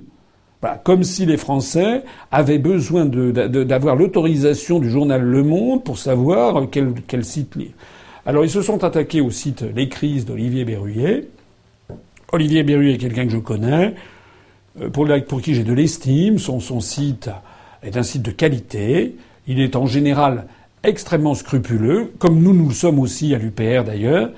Euh, il avait d'ailleurs Olivier Berruyer, je l'avais invité, il a eu la gentillesse de venir à l'université de Tours, où je me rappelle, il était venu d'ailleurs avec une valise pleine de bouquins qu'il avait écrits. Il, il, était reparti enchanté. Il avait vendu tous ses livres à, notre assistance. C'était à la deuxième université à Tours. Et là, il a été attaqué d'une façon tout à fait scandaleuse. Euh, voilà, par euh, au motif que je sais pas quoi, sur la Syrie ou sur l'Ukraine. Il avait dit. Finalement, il était en rouge. Après, ils l'ont repassé en orange. Et parmi les griefs qui ont été reprochés, c'était la couverture qu'il avait faite des événements en Syrie et le fait qu'il relayait des, euh, des, euh, des vidéos euh, de, de l'UPR. Voilà. Donc ça, ça n'a pas eu l'heure de plaire au journal Le Monde. Bon. en fait, le journal Le Monde est en train de sombrer, je suis désolé de le dire, mais de sombrer dans, dans, dans la médiocrité, dans la propagande de, de caniveau. C'est du caniveau. D'ailleurs, ils, sont, ils, sont là prétendument à chercher les fake news, comme on dit maintenant, c'est les fausses nouvelles. Ils en ont fait une récemment, là c'était hier ou avant-hier, au sujet de Trump, où sans aucune vergogne, ils ont balancé, ils ont balancé une fausse nouvelle. Quant à Olivier Berruyer, il les a coincés, parce que ça c'était pas mal. Il a montré que euh, sur le site Doctissimo, le journal Le Monde, dans un premier temps, avec leur décodex, avait commencé à le qualifier en rouge. Enfin, c'était euh, un site qui s'appelle Doctissimo, je crois, euh, qui était en rouge. Et puis, il y a tout un article très intéressant, en fait, qu'a fait Olivier Berruet sur son site Les Crises, euh, où il a montré qu'en fait, euh, ils ont été obligés de faire du rétro-pédalage parce que, eh bien, il y a, je ne sais plus lequel, des, des, milliardaires qui tiennent le journal de Le Monde, qui a pris des parts dans Doctissimo, donc je suppose que le journaliste a dû se faire taper sur les doigts. Olivier Berruyer a eu la malice de, de prendre des saisies d'écran et on voit comment, en l'espace de quelques de 48 heures, le, le site qui était rouge est devenu vert tout simplement parce qu'il y avait eu un coup de téléphone du propriétaire du journal Le Monde qui dit attendez, attendez, j'ai mis de l'argent là-dedans, donc voilà. C'est minable, c'est même plus que minable. C'est le déshonneur de la profession de journaliste. Question de Fred Gallet. Bonsoir, monsieur Asselineau. Quelles conséquences aurait la sortie de l'euro pour les travailleurs frontaliers français? Alors ça, c'est une question qui est évoquée de temps en temps. Euh, j'avoue que je ne, comprends pas, euh, pas très très très très bien. Enfin, si je comprends, je comprends puisqu'il y a le project fear, comme on disait tout à l'heure, c'est-à-dire que nos adversaires, sentant que l'échafaudage est en train de s'écrouler, euh, se disent oulala, là là, il faut absolument terroriser la population pour rester dans l'Union européenne, dans l'euro et, et dans et, voilà dans l'Union européenne et dans l'euro et dans l'OTAN accessoirement. Euh, au passage, d'ailleurs, vous avez peut-être vu que lorsque M. Bayrou a annoncé son ralliement à, M. Macron tout à l'heure, euh, il paraît que aussitôt euh, l'euro a monté sur les marchés financiers. Décidément, les marchés financiers se contentent de peu. Alors, parmi les terreurs qu'on essaie, les saintes terreurs qu'on essaie de mettre dans la population, il y a l'idée selon laquelle, si on sortait de l'Union européenne, la France deviendrait la Corée du Nord, ce serait une catastrophe, on serait fermé et accessoirement que les travailleurs frontaliers, c'est-à-dire des Français qui, par exemple, travaillent en France et se rendent en Suisse, eh bien, seraient empêchés de le faire. Alors c'est vrai aussi des, des, Français qui travaillent, qui sont en, qui vivent en France et qui euh, euh, travaillent au Luxembourg, euh, par exemple. Bon. Alors, moi, je voudrais quand même rappeler les gens au bon sens. Bon, les travailleurs français qui sont qui sont en France, qui vivent en France et qui vont travailler en Suisse, je rappelle que la Suisse n'est pas dans l'Union européenne. Donc, si la France sort de l'Union européenne, on ne voit pas pourquoi ils auraient plus de problèmes d'aller dans un pays qui n'est pas dans l'Union européenne vers un autre pays qui n'est pas dans l'Union européenne qu'avant. Ça n'a aucun sens. Donc, les travailleurs frontaliers français qui vivent en France et qui travaillent en Suisse n'auront absolument aucun problème. Euh, d'abord, il y a des contrats de travail qui les lient avec leurs employeurs en Suisse. Les Suisses, je pense, il y aura une bonne partie des Suisses euh, puisque la majorité de la population suisse est hostile à l'Union européenne, ils ont bien raison, eh bien, il y a une majorité des Suisses qui applaudiront l'adhésion des Français, il n'y a aucune raison. Maintenant, ceux qui sont ailleurs, je pense par exemple les travailleurs, on m'a posé la question là il n'y a pas longtemps, les travailleurs français qui sont euh, en Moselle et qui vont travailler au Luxembourg. Mais euh, j'ai regardé un petit peu près cette affaire. Au Luxembourg, par exemple, de mémoire, il y a quelque chose comme 540 000 euh, habitants euh, au Luxembourg et quelque chose comme 300 et quelques mille euh, luxembourgeois. Bon, ça veut dire qu'il y a 200, je dis de mémoire les chiffres, 250 000 personnes en gros qui vivent au Luxembourg, qui sont des étrangers, qui n'ont pas la nationalité luxembourgeoise. Et je regardais ça d'un petit peu près. Là-dessus, parmi ces 250 000 personnes qui n'ont pas la nationalité luxembourgeoise, euh, il y en a quand même près de 40 000, euh, c'est-à-dire à peu près, je crois, 14,7 euh, qui n'ont pas la nationalité luxembourgeoise, luxembourgeoise et qui ne sont pas des ressortissants de pays membres de l'Union européenne. Voilà.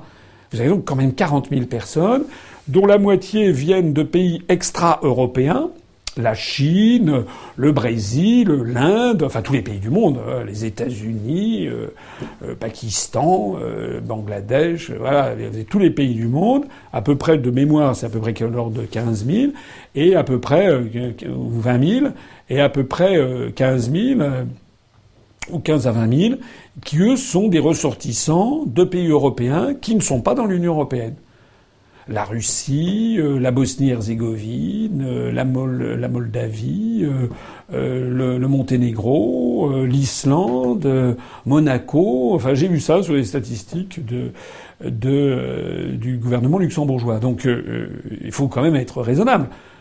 pourquoi, d'un seul coup, le Luxembourg prendrait-il des mesures à l'encontre des Français alors que sur le territoire du Luxembourg, ils ont des quantités de personnes, des milliers de personnes euh, 40 000 étrangers en dehors de l'Union européenne qui vivent sur leur sol. voilà. Euh, voilà. C'est tout. C'est aussi simple que ça. Il n'y a pas besoin de se mettre martel en tête. Mais il faut avoir le cœur bien accroché parce qu'ils sont capables, nos adversaires sont capables de tout. ils sont capables de tous les mensonges. Je le disais tout à l'heure, ils sont en train d'annoncer qu'en ce moment, au Royaume-Uni, on manquerait, paraît-il, de, de fruits et légumes. Bon, euh, moi, en ce moment, la catastrophe, c'est pas au Royaume-Uni que ça se passe. Hein, c'est pas, c'est en France en ce moment. En France, en ce moment, tous les jours, il y a un agriculteur qui se suicide. Tous les jours, il y a 1000 personnes qui basculent en dessous du seuil de pauvreté en France. Et tous les jours ouvrables ou à peu près, vous avez une usine qui plie bagage pour aller à l'étranger. La catastrophe, c'est ici et maintenant. Et les autres, ceux qui nous font le Project Fear, faut leur dire arrêtez de nous faire peur, répondez-nous quand est-ce que va se terminer le désastre actuellement? Ça se terminera uniquement quand on changera totalement la situation, quand on changera totalement la prison dans laquelle on est enfermé. ça, il n'y a qu'un seul candidat pour ça, c'est François Asselineau. Question de Chris Tobald. Bonsoir, monsieur Asselineau. La baisse de la monnaie, une fois la France sortie de l'UE, fera-t-elle fondre nos économies déposées sur nos livrets bancaires? La réponse est non, je l'ai dit et redit. Ça fait encore partie du Project Fear. Ça fait partie de ces imbécilités. Excusez-moi, je dis pas ça pour l'internaute, parce que je sais que lui, euh, il est sincère et je sais qu'il entend. Ça fait partie. C'est normal. C'est normal que les, gens qui ne sont pas, euh, qui ne sont pas des experts euh, aient peur parce qu'on leur agite les peurs. Mais je me permets de dire, c'est une imbécilité. Voilà. Là, il y a, euh, on l'a déjà dit, allez voir la conférence que Charles-Henri Gallois a faite, qui est en ligne, qui s'appelle Les illusions économiques. Je crois que c'est dans le chapitre 8, qui est très bien fait, où il explique euh, point par point, il répond point par point à ces arguties. Allez sur notre site upr.fr, allez regarder la conférence de Charles-Henri Gallois. Je crois que c'est le chapitre 8. Euh, en l'espèce, qu'est-ce qui va se passer? Il va se passer que quand on passera d'une monnaie à une autre, eh bien, tous nos comptes en banque, tous nos contrats, y compris nos contrats de, prêt, seront convertis d'une monnaie à une autre, exactement comme on est entré dans l'euro. voilà. Alors, euh, au passage d'ailleurs, lorsque les Allemands, les Allemands adoraient le Deutschmark, c'était leur, euh, leur monnaie fétiche, quand ils sont passés à l'euro, il y en a beaucoup d'Allemands qui n'étaient pas particulièrement satisfaits. Hein.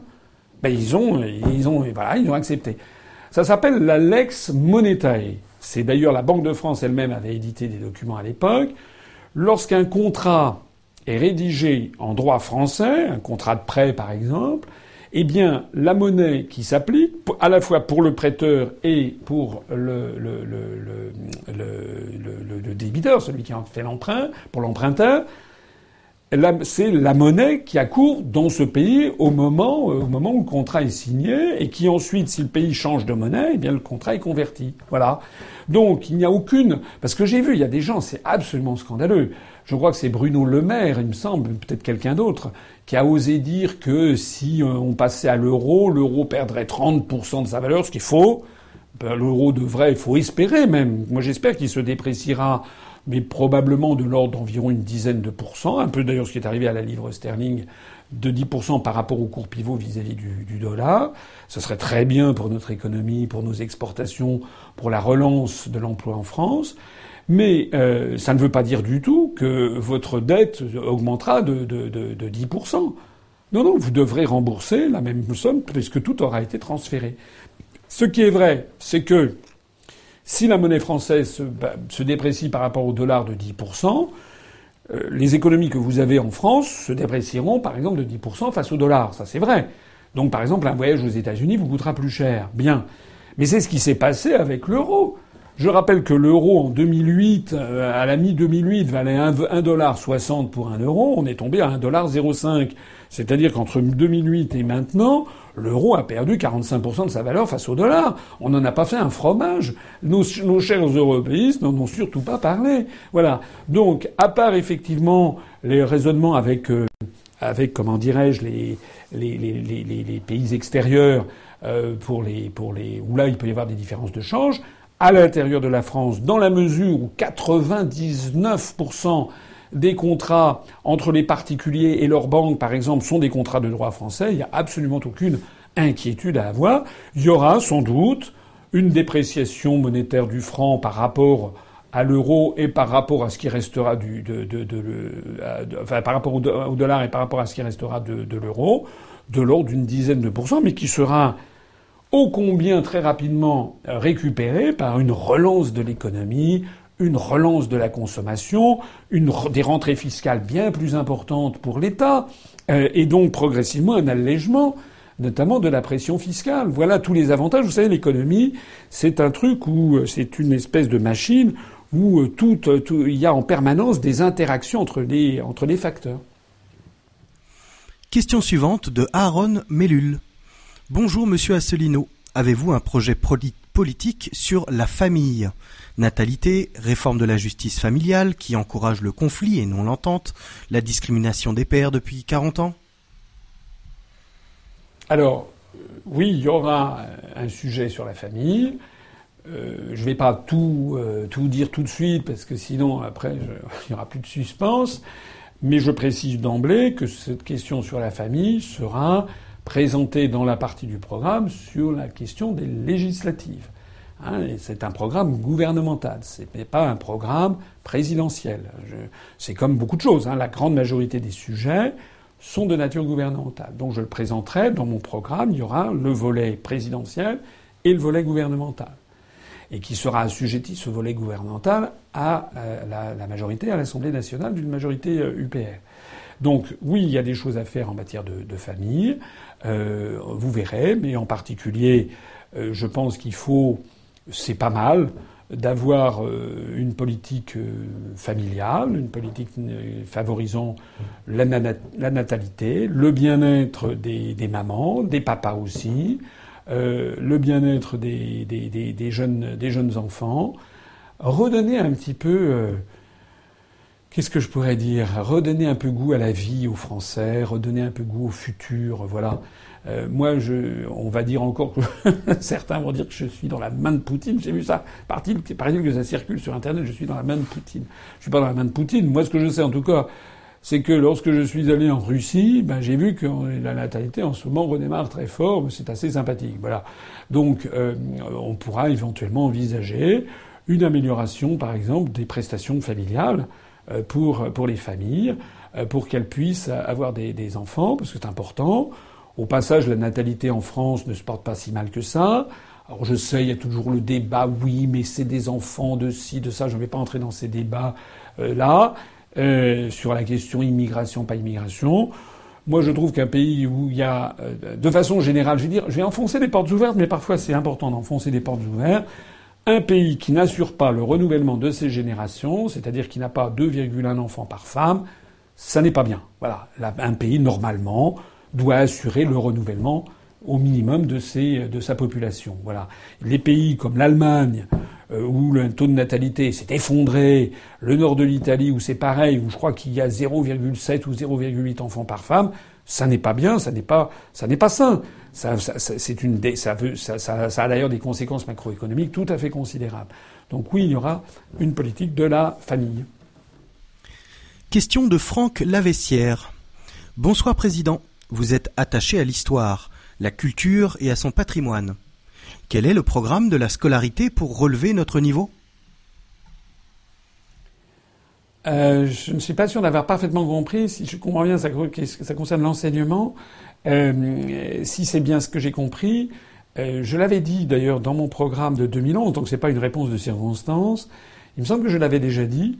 moi, je veux que l'enseignement français, ça, ça sera la partie éducation, euh, euh, d'abord assure les savoirs fondamentaux des enfants, ça c'est très important, qu'on mette de côté toute une série d'expériences qui se sont révélées plus désastreuses les unes que les autres, et que l'on s'axe sur d'abord et avant tout les fondamentaux, c'est-à-dire la lecture, l'écriture, euh, les mathématiques, l'histoire, euh, la géographie.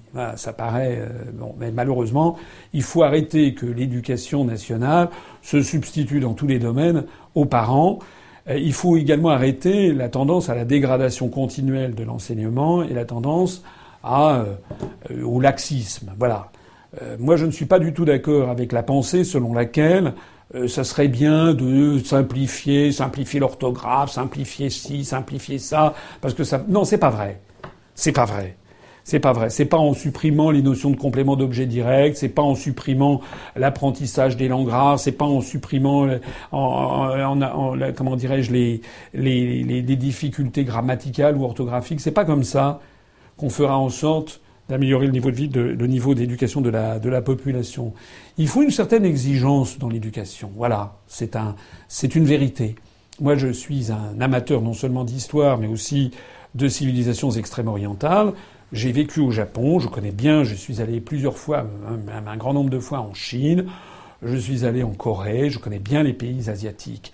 Euh, il n'y a rien de plus difficile au monde que de savoir lire et écrire la langue chinoise. Et mieux encore le japonais, parce qu'au japonais s'ajoutent par ailleurs les deux syllabaires particulièrement, enfin spécifiques au Japon, qui sont les hiragana et, les katakana, plus le romaji, c'est-à-dire l'écriture romaine, plus les kanji, c'est-à-dire l'écriture japonaise. Il n'y a rien de plus difficile au monde. Eh bien, actuellement, du système scolaire au Japon, à Taïwan, où ils ont gardé les caractères chinois anciens, euh, en Chine, on a, à la sortie du, de, les enfants qui ont 12 ans ou 13 ans, il y a 95, 96, 97, 98, 99% de taux d'alphabétisation. Voilà. En France, euh, on a maintenant 40% des enfants qui sortent du, euh, du, euh, du comment dirais-je de, l'école primaire pour entrer au collège ont des difficultés de lecture et d'écriture. Ça n'est pas normal. Ça n'est pas normal et ça c'est quelque chose. Je l'avais déjà dit en 2011. Il y aura un plan lecture pour tous et on ne fera pas preuve de laxisme. Au contraire, il faut faire preuve d'une d'une certaine, oui, d'une certaine exigence. Parce que je voudrais dire quelque chose qui m'est très cher. C'est que s'il n'y a pas d'exigence à l'école, L'exigence, on la trouve après, à la sortie de l'école. Ce sont les employeurs qui, eux, font preuve d'exigence. Et si on n'a pas donné la possibilité à un jeune, à un enfant issu d'un milieu très modeste, un milieu parfois euh, où les gens n'ont pas, comme disait le, sociologue Bourdieu, pas de capital, pas de capital culturel, euh, des enfants issus de l'immigration, parfois des familles décomposées, parfois des parents qui sont analphabètes dans leur langue d'origine. Si on n'a pas fait preuve de cette exigence, eh bien au total, on a une reproduction sociale qui s'accentue. C'est-à-dire qu'en fait, ce sont les enfants qui sont nés dans des milieux sociaux favorisés, qui vont réussir les concours des grandes écoles, qui vont réussir le passage en faculté, qui même après les, concours, dans une, dans, une, dans, une, dans, une, dans une entreprise, ce sont eux qui auront eu les bases les plus solides parce que l'école ayant été défaillante, ils l'auront eu dans leur famille. Je voudrais prendre une statistique que je trouve désolante. Dans les années 1950 du 20e, les années 1950, de mémoire, je crois qu'il y avait 30, 35% d'élèves de l'école polytechnique qui étaient issus de milieux ouvriers. Aujourd'hui, c'est tombé à 2%. Voilà. Et on trouve la même chose dans les grandes écoles. Et ça, c'est du fait directement de l'affaiblissement de l'école républicaine. Moi, je veux rétablir l'école de la République. Et dans cette école de la République, il y a aussi l'idée de transfert, de, transmission d'un héritage, transmission d'un héritage culturel. Et là où je, rejoins la question qui m'a été posée, j'en ai profité pour euh, donner quelques visions qui me sont très, qui me sont très chères. Moi, je suis un enfant de l'école de la République. Mon père aussi, les gens de ma famille, mes arrière-grands-parents étaient des pauvres gens. Donc je suis un enfant de la République et j'en parle avec une certaine chaleur. Il faut également transmettre à nos enfants, à nos petits-enfants, d'une part, les fondamentaux de la culture française.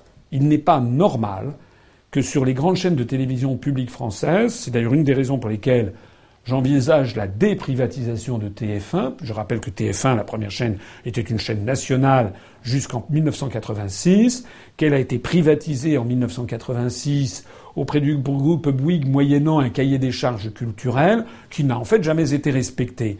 Donc moi, quand je dis il faut déprivatiser, déprivatiser TF1, le, reste, on laissera iTélé, BFM TV, on laissera ça au privé, mais on déprivatisera TF1, on en refera une chaîne nationale comme France 2, qui auront un rôle d'éducation populaire, qui auront un rôle pour. Moi, je dis qu'il n'est pas normal que quelqu'un, un jeune Français, quelle que soit son origine sociale, ethnique, etc., quand il a 18 ans, 19 ans, il n'ait pas pu voir, il n'a pas eu la possibilité matérielle de voir la télévision française par exemple, une, pièce de Molière, de rire devant une pièce de Labiche ou de Feydeau, de, de, chantonner sur un opéra de, de Rameau sur les Indes galantes, de, de s'émouvoir euh, ou de frissonner devant tel ou tel film français des années 30 ou des années 50, ça, ça n'est pas normal. Mais il y a quelque chose qui m'est également très cher, c'est aussi l'ouverture d'esprit de nos compatriotes sur l'ensemble du monde et pas seulement sur les États-Unis d'Amérique. Moi, je suis pour l'universel. La France est un pays qui est ouvert à l'universel. Je veux en particulier, je l'ai dit et je le redis, qu'il y ait, par exemple, chaque mois, une fois par mois, c'est pas trop demandé, et pas sur, euh, pas sur Arte, euh, un 29 février à 2h50 du matin avec 0,01% de taux d'audience. Sur TF1, à 20h35, je veux qu'il y ait, par exemple, une fois par mois, une soirée consacré à un grand pays étranger. Voilà, avec par exemple l'Inde, il y aurait par exemple un grand film indien de Bollywood, et puis il y aurait euh, des, des, petits, euh, des petits, euh, comment dirais-je, documentaires sur la civilisation hindoue, les temples de l'Inde du Sud, de l'Inde dravidienne, les, les, les, je sais pas, le Rajasthan, la vallée du Gange, etc. Voilà. Et les Français seraient très contents de voir ça. Et puis un mois après, ce serait la même chose sur le Japon. Il y aurait un grand film japonais, par exemple des années 60 de Ozu, et puis ensuite il y aurait un documentaire sur le Japon, sur la religion shinto, etc. Et puis un mois après, le Sénégal, un mois après la Russie, un mois après le Brésil, un mois après l'Égypte, un mois après le Kenya, un mois après l'Allemagne, un mois après l'Italie, un mois après les États-Unis, pourquoi pas? Voilà ce que je veux. Je veux qu'il y ait une ouverture du monde. Et enfin, et pour répondre définitivement à cette question, moi j'ai vécu au Japon.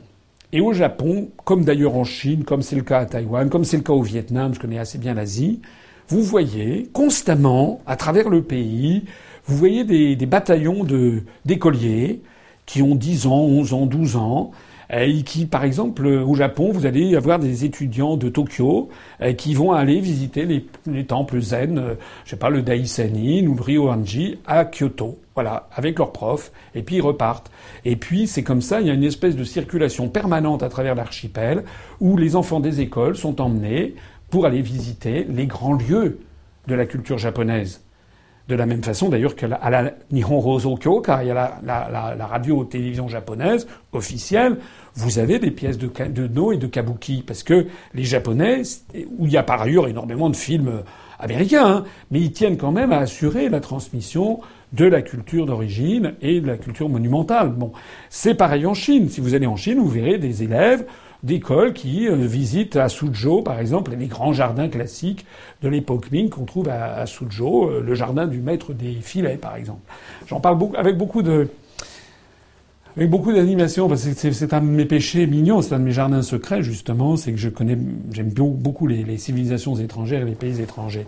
Et je crois que à partir du moment où on aime son pays, on aime aussi le pays des autres. Voilà. Et à partir du moment, en profondeur, je veux dire, à partir du moment où on s'intéresse à la culture des pays des autres, quand on s'intéresse à la culture arabo-musulmane, à la culture iranienne, à la culture russe, à la culture allemande, à la culture espagnole, etc., quand on connaît, quand on s'intéresse aux cultures étrangères, après, on a, pour son propre pays, pour le pays de ses pères, de ses mères, le pays de sa patrie, on a après, c'est ce qui m'est arrivé en tout cas, un sentiment de, de plénitude, de reconnaissance, et on goûte encore mieux la spécificité, le génie de la France, dans ce concert des nations pour lequel, en tout cas, si je suis élu président de la République, je me battrai. Question de Tine Tartine. Bonsoir, monsieur Asselineau. N'avez-vous pas peur que vos parrainages ne disparaissent pendant le comptage? J'espère que non. Mais une des raisons pour lesquelles je suis prudent, il y a des gens, je sais qu'il y a des gens qui sont impatients. D'ailleurs, si j'étais à votre place, je serais impatient. Mais une des raisons, faites-moi confiance. je ne suis pas né de la dernière pluie. Une des raisons pour lesquelles je suis prudent, c'est parce que je me méfie. Voilà. Je me méfie de tout ce qui peut arriver. La loi urvoise dite de modernisation de la vie politique française est une véritable, un scandale qui consiste, et comme tout le reste, en fait, à verrouiller la démocratie française. Voilà. Donc je suis prudent. Normalement, normalement, j'espère qu'il n'y aura pas des, choses, mais on est en train de, on, est en train de, on a essayé de réfléchir à tous les moyens pour essayer de parer aux manœuvres de dernière minute. Question de Camille Barbe. Seriez-vous favorable à la création d'un ministère d'éducation populaire, comme le souhaitait le CNR après 1945 pour l'éducation politique des jeunes adultes? C'est pas une mauvaise idée. C'est pas une mauvaise idée. Je, la retiens, je la mets derrière ma tête. C'est pas une mauvaise idée. De façon générale, d'ailleurs, je pense que la formation euh, doit se faire tout au long de la vie. Et c'est vraiment un credo. Enfin, moi, c'est ce que je m'applique. Voilà. Moi, je pense que la, la, voilà, la, la, la,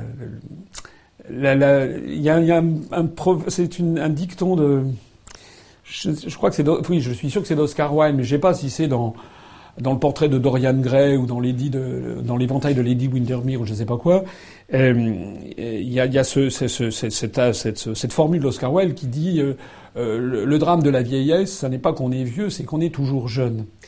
Euh, je trouve que c'est une belle formule parce que moi, je, maintenant, j'ai 59 ans, donc je, je, je, je suis à, l'âge de la maturité. Euh, et en fait, j'ai gardé mon esprit euh, d'enfant. Sous certains, bon, j'ai beaucoup euh, vieilli aussi. Euh, j'ai mûri. J'ai, j'ai le cuir qui s'est endurci devant devant la méchanceté, devant devant la diffamation, devant les attaques scandaleuses, devant les injustices. Si vous savez le deux poids deux mesures qui m'est qui m'est infligé, euh, euh, qui nous est infligé collectivement, je le vis très mal intérieurement. C'est quelque chose qui me fait vraiment euh, de la peine profondément pour mon pays. Je suis scandalisé que, que en France, dans la République française, dans le pays des droits de l'homme, qu'il n'y ait pas de, des consciences morales, qu'il n'y ait pas des, des, des, des, grands professeurs d'université, des grands professeurs de médecine, des, des gens ayant une certaine renommée qui ne se soient pas manifester pour dire c'est pas normal le sort que vous faites, que vous réservez à François Asselineau et à, aux 16 000, 53 personnes. Je vois qu'on est à 16 053. Ça fait 18 euh, adhérents depuis le début de cette, de cette, de ce direct. C'est pas normal. Voilà. C'est comme ça. Alors, euh, moi, je suis quelqu'un qui, malgré tout ça, a gardé d'une certaine façon un cœur un peu d'enfant, sous certains côtés. C'est-à-dire, j'ai gardé une capacité d'émerveillement devant le monde et beaucoup de curiosité intellectuelle. Et ça, je crois que c'est important. Je crois que vraiment, il faut que les, nos compatriotes gardent tout au long de leur vie de la curiosité intellectuelle. Moi, je le trouvais absolument fantastique. Euh, ça n'a rien à voir, mais c'est quand même un peu le même genre. C'est ce, ce, ce, ce, comment dirais-je, cet athlète français qui a, je ne sais plus, 103 ou 104 ou 105 ans là, et qui a réalisé un tour de force en vélo là dans un. Euh, je trouve ça euh, sensationnel. C'est-à-dire que les gens qui, euh, même à 100 et quelques années, font des épreuves de sport, ben, il y en a d'autres. Voilà, moi je trouve que ce qui est formidable, c'est de pouvoir se cultiver toute la vie. Et donc, pour répondre vraiment à cette question, oui, je pense que ce serait bien.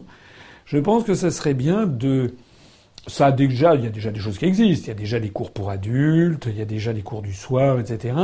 Mais je trouve que ça serait pas mal de développer euh, justement des cours pour adultes, euh, pour des gens tout au long de leur vie, ou même d'ailleurs euh, euh passer les troisième âge. Par exemple, on pourrait très bien utiliser.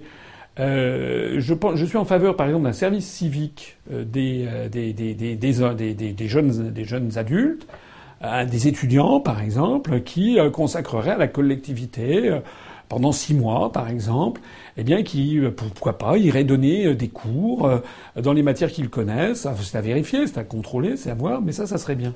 L'idée de faire de l'éducation populaire, c'est quelque chose qui m'est qui cher. En gros, c'est quand même ce que j'ai fait depuis dix ans. Faut quand même le reconnaître. gratis.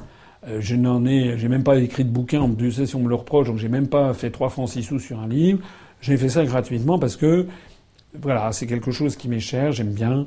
J'ai toujours aimé être un, être un, voilà, transmettre les choses que j'avais apprises de la même façon euh, que je n'ai jamais oublié des. Vous savez, on a tous dans le cœur, mais moi, c'est, je, l'ai, j'ai dans mon cœur quelques professeurs que j'ai vus étant jeune, dans différentes matières, où il n'y en a pas 50, mais il y en a 4 ou 5, euh, que juste, dont je me rappellerai. Jusqu'à la fin de ma vie parce que ce sont des gens qui m'ont vraiment apporté quelque chose dans la vie. Question de Kamel Ziguiza. Bonjour Monsieur le Président. Est-ce qu'on supprimera la dette? Non, on va pas supprimer la dette d'un trait de, d'un trait de plume. Ça ne serait pas raisonnable. Ça ne serait pas raisonnable, hélas. En revanche, je rappelle ce que j'ai déjà dit dans mon programme, c'est-à-dire on fera un grand débat national sur la question de la dette publique et de l'endettement.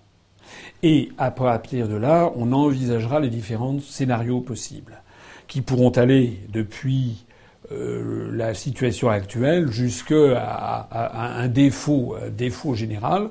La France a déjà fait défaut, c'est-à-dire ne, ne paye pas, c'était sous Napoléon. Ça a quand même des conséquences graves, et donc il faudra avertir les Français en toute en toute lucidité, en toute transparence. Voilà. Moi, ce que j'envisage, qui me paraît le plus vraisemblable, c'est qu'il faudra avoir une espèce de, de, de, de scénario avec des, des, boutons multiples.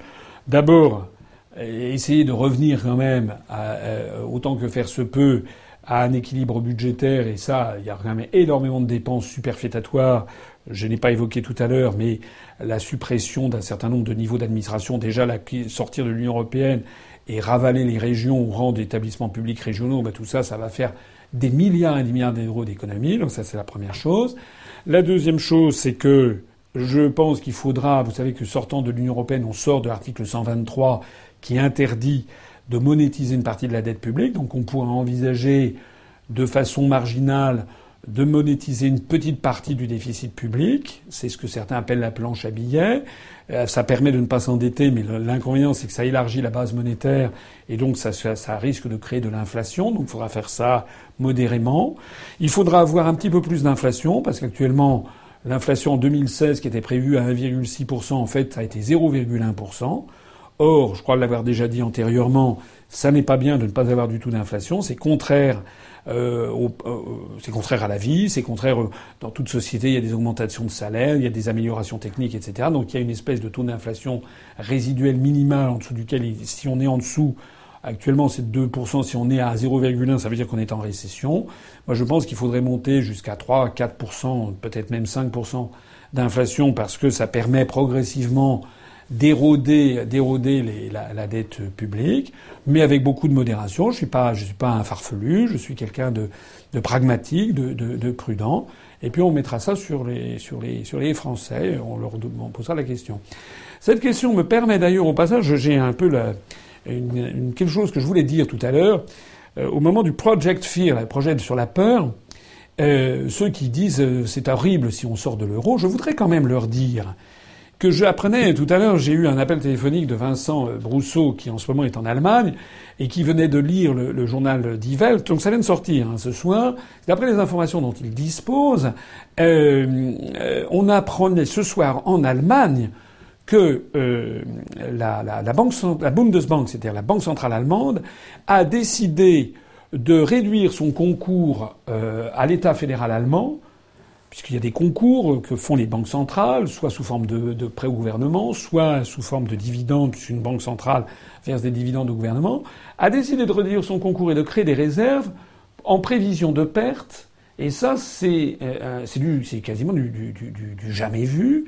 C'est une espèce de, de signal d'alarme rouge que l'oligarchie financière allemande, pas internationale, allemande, le patronat allemand les grandes entreprises allemandes qui, et la société allemande qui est extrêmement attentive à l'évolution de l'euro, vient d'envoyer au gouvernement de Mme Merkel. C'est une gifle pour Mme Merkel, c'est une affaire à suivre. Ça veut dire que ceux d'entre vous qui connaissent, je leur en ai souvent parlé de, des, des, Target 2, hein, c'est-à-dire la balance euh, euh, des, paiements courants à l'intérieur des pays de la zone euro, euh, vous savez que l'Allemagne a des excédents énormes qui avait baissé après le prétendu règlement de l'affaire grecque, règlement qui d'ailleurs n'est rien n'est réglé du tout puisque la Grèce c'est la catastrophe, de nouveau, eh bien, de nouveau, c'est reparti à la hausse et on est maintenant à 800 milliards d'euros venus des pays du Sud qui se sont réfugiés en Allemagne.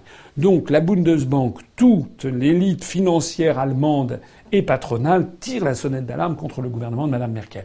Là, je voudrais dire ça notamment parce que parmi les gens qui me regardent, il y a des milliers de personnes qui me regardent en ce moment, je sais qu'il y a des cadres qui travaillent dans des entreprises, des cadres bancaires, des cadres financiers, etc., et également des représentants d'un certain nombre de forces vives de l'économie française.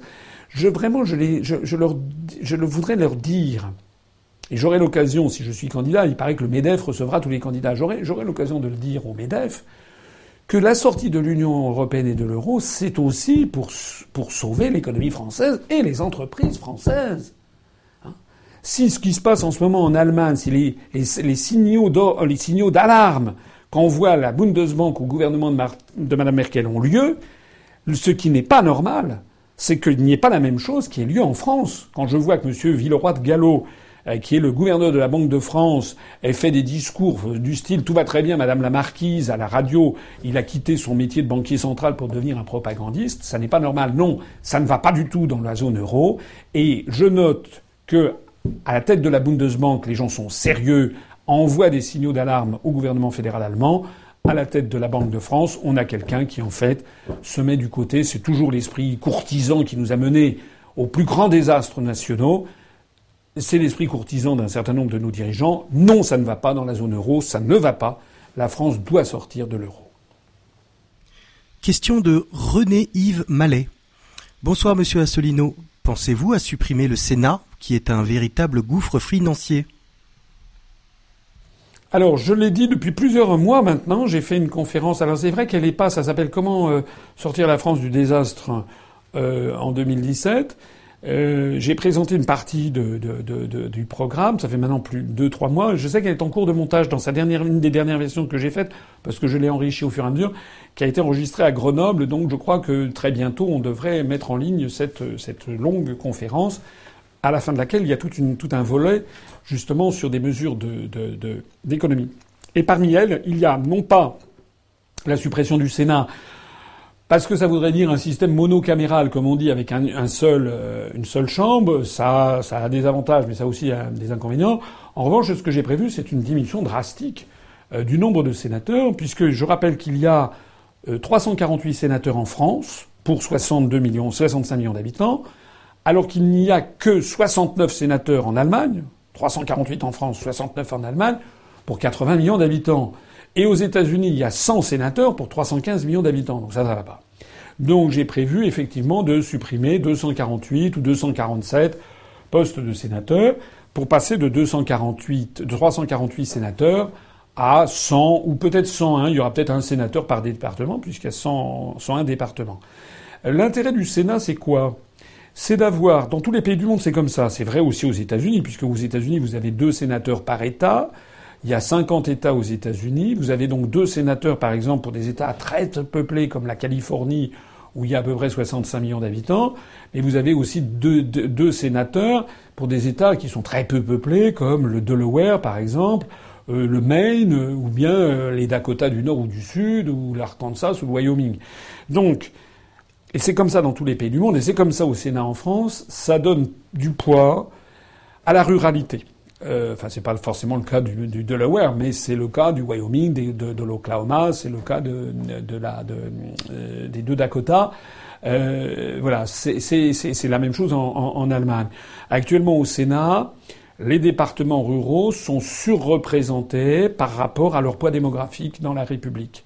Bon, mais c'est un peu un contrepoids qui n'est pas mal vu, puisque au contraire, à l'Assemblée nationale, où le nombre de députés est corrélé directement à la démographie, là, c'est effectivement le, grand poids, ce sont les villes, ce sont les grandes agglomérations. Donc je trouve que cette, euh, ce, ce, ce, ce, duo n'est pas mal. Et puis c'est une vieille tradition française. Je suis quand même un petit peu attaché aux traditions. Euh, on n'a pas une tradition en France de, de, de système monocaméral. En plus de ça, en France, euh, le Sénat a régulièrement joué son rôle. C'est, ce sont des personnes qui sont plus âgées. On parle d'un train de sénateurs euh, qui font un peu prévaloir euh, une certaine forme peut-être de de, de, de, bon sens, de conservatisme social par rapport à l'innovation sociale et aux audaces qu'il peut y avoir dans les, dans les, dans les centres urbains. Je trouve que c'est un bon, un bon équilibre. Voilà. En revanche, ce, qui ce que j'ai donc prévu dans mon programme, c'est de diminuer drastiquement le nombre de sénateurs, donc 348 à 100 ou 101, je le disais à l'instant, et de diminuer également le nombre de députés que je fais passer euh, de, 577 à en gros 500. Euh, pourquoi 500 députés? Bah Parce que ça fait, euh, ça fait à peu près un député pour 130 000 habitants, comme c'est le cas, comme c'est le ratio en Allemagne. Donc on se rapprochera des ratios allemands. On sera encore très très très surreprésenté par rapport aux États-Unis, mais on a des ratios qui seront proches des ratios allemands, il y aura encore plus de sénateurs. Donc je résume, on passe de 577 à 500 députés. On supprime donc 77 postes de députés et ce qui va avec, notamment les postes d'attachés parlementaires, si vous voyez ce que je veux dire, et puis tous les frais qui sont autour. On passe de 348 sénateurs à 101 ou, 100. Euh, ça fait des économies. Le, Sénat, de mémoire, le, coût de fonctionnement du Sénat, c'est 300 millions d'euros. Euh, on supprime les 74 députés européens. Tout ça, tous ces gens vivent d'ailleurs sur l'argent du contribuable français. Hein. Euh, on supprime les 74 députés européens et également les attachés parlementaires. Donc dommage pour euh, notamment la famille Le Pen qui vit qui vit sur la bête depuis des décennies. Euh, et puis on supprime également, j'ai prévu de supprimer un conseiller départemental sur deux, puisque M. Hollande a fait cette réforme hallucinante qui consiste à avoir diminué le nombre de cantons, bon, dont acte, mais à avoir décidé que désormais on voterait pour un couple, un homme et une femme. C'est délirant. C'est comme si on votait pour un, homme et une femme à la présidence de la République. Euh, alors d'abord, ça multiplie les coûts par deux, avec deux attachés à chaque fois, etc. Mais en plus, c'est intellectuellement, c'est extravagant. Parce que soit l'homme et la femme s'entendent sur tout, votent la même chose en tout, disent la même chose partout, et puis ça, ça va, ils se marient, ils ont de nombreux enfants, mais à ce moment-là, ça sert à rien qu'ils soient deux. Euh, quel intérêt s'ils disent exactement la même chose sur tout? Ou alors l'autre hypothèse, c'est que de temps en temps, ils se disputent, ils votent différemment, ils s'opposent, mais à ce moment-là, ils n'ont aucune légitimité pour le faire, puisqu'ils ont les mêmes, les électeurs. Ce sont les mêmes électeurs de départ. Donc les votes élus par des mêmes, exactement les mêmes électeurs, ils s'opposeraient donc au moment des votes. Ça ne va pas. Donc ça veut dire la suppression de 2045 euh, postes de conseillers départementaux. On en conservera 2045. Et comme par ailleurs j'ai prévu de euh, retransformer les régions, de les retransformer à ce qu'elles étaient sous Pompidou en 72, c'est-à-dire de simples établissements publics régionaux, de coordination, eh bien ça veut dire qu'on va faire des économies colossales au niveau des régions, avec notamment la fin des hôtels de région, la fin des, voitures luxueuses, la fin de la suppression de 1757 postes de conseillers régionaux. Nous, on a chiffré tout ça, je l'explique dans cette conférence, à au moins 4,5 à 5 milliards d'euros par an. Plus 9 milliards d'euros par an, directement en sortant de l'Union européenne. Plus 4,5 millions d'euros d'économies par les cofinancements que nous impose l'Union européenne. Plus une centaine de millions d'euros par an pour les pénalités qu'on paye à l'Union européenne. Plus, euh, après ça, je le disais tout à l'heure, les économies considérables que l'on fera en allègement des, des, formalités sur les entreprises, et plus également la lutte contre la fraude fiscale. Actuellement, on estime que la fraude fiscale, il y a 60 milliards d'euros de fraude fiscale, toutes les estimations convergent, et un des éléments moteurs de la fraude fiscale, c'est notamment l'article 63 du traité sur le fonctionnement de l'Union européenne qui autorise la totale liberté de circulation des capitaux. C'est ce qui permet notamment à des entreprises, rappelez-vous le scandale LuxLeaks au Luxembourg, c'est ce qui permet à des entreprises françaises ou étrangères de ne payer pratiquement pas d'impôts en France et de faire de l'évasion fiscale en allant s'installer, en faisant apparaître des bénéfices au Luxembourg et des pertes en France. Eh bien, en luttant contre tout ça, on peut économiser sur cette fraude fiscale. Je dis pas qu'on pourra tout récupérer. Ça, ça, je, je, suis, euh, je suis pas, je suis, je suis réaliste. Mais sur les 60 milliards d'euros, on peut bien récupérer une trentaine de milliards d'euros. Donc tout ça mis bout à bout, vous apercevez que ce sont des dizaines et des dizaines de milliards d'euros qu'on peut faire d'économies. C'est ça les économies qu'on va faire? Et c'est autre chose que d'aller gratter, d'aller fermer une, une économie, d'aller fermer euh, un commissariat de police ici, euh, euh, comment dirais-je, une caserne de gendarmerie là, de supprimer ici ou là, dans tel ou tel hôpital, un poste d'infirmière, ou bien de supprimer dans des classes en surcharge, de supprimer des enseignants. Hein. C'est là les vraies économies à faire. Et pourquoi on ne le fait pas depuis des années? Parce que je me heurte au dogme au dogme de l'inquisition européiste, il est interdit, sous peine d'excommunication médiatique, de dire euh, qu'il faut sortir de l'Union européenne. Je terminerai mon propos en, faisant remarquer un point fondamental. Seul un parti politique comme l'UPR et seul un candidat comme moi peut proposer toutes ces réformes et toutes ces suppressions qui vont nous rapporter des économies qui se chiffreront en dizaines de milliards d'euros, précisément parce que nous n'avons pas d'élus. Nous, avons quelques maires qui nous ont rejoints, mais nous n'avons pas de députés, de sénateurs, de députés européens, de conseillers euh, régionaux, de conseillers départementaux. Euh, c'est pour ça que les autres, pourquoi ils ne peuvent pas le faire? Parce que je te tiens, tu me tiens par la barbichette, bien entendu. Voilà. C'est la raison pour laquelle la France est arrivée à bout de souffle, elle est au fond du gouffre. Et eh bien tous ensemble, on va, on va redonner à la France un véritable avenir. On va sortir de tout ça. Il est 23h07 déjà. Euh, je vous propose de répondre à une dernière question, et avant de conclure. Question de Zérobad Dan. Notre président actuel semble faire rire le monde entier. Mais vous, qu'est-ce qui vous fait rire? Et avez-vous un humoriste favori? Euh, Je ne sais pas si le monde entier rit de Monsieur, de monsieur Hollande. Euh, en tout cas, ce qui est vrai, c'est que M. Hollande est un homme complètement déconsidéré, voilà, qui, suscite euh, au, mieux, pour les esprits les, plus, indulgents, ça suscite un peu de commisération et de pitié. Et pour les esprits les plus acérés, c'est un mépris euh, phénoménal.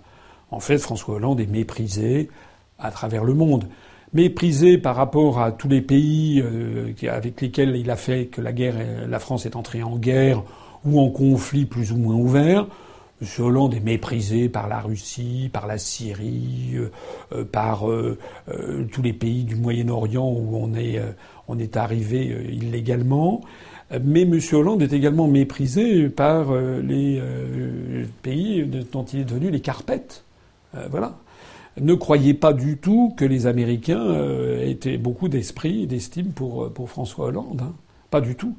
Euh, je rappelle que lorsque Charles de Gaulle est mort, l'une des plus belles déclarations posthumes, un des plus beaux hommages funèbres qui a été rendu à Charles de Gaulle venait de Richard Nixon, qui a fait un très bel hommage à Charles de Gaulle, alors même que de Gaulle s'était opposé à eux. C'était la plus belle illustration de ce que disait De Gaulle, qui disait les Américains devraient comprendre que leur plus fidèle allié, c'est celui qui sait leur dire non. Et c'est vrai de tout le monde.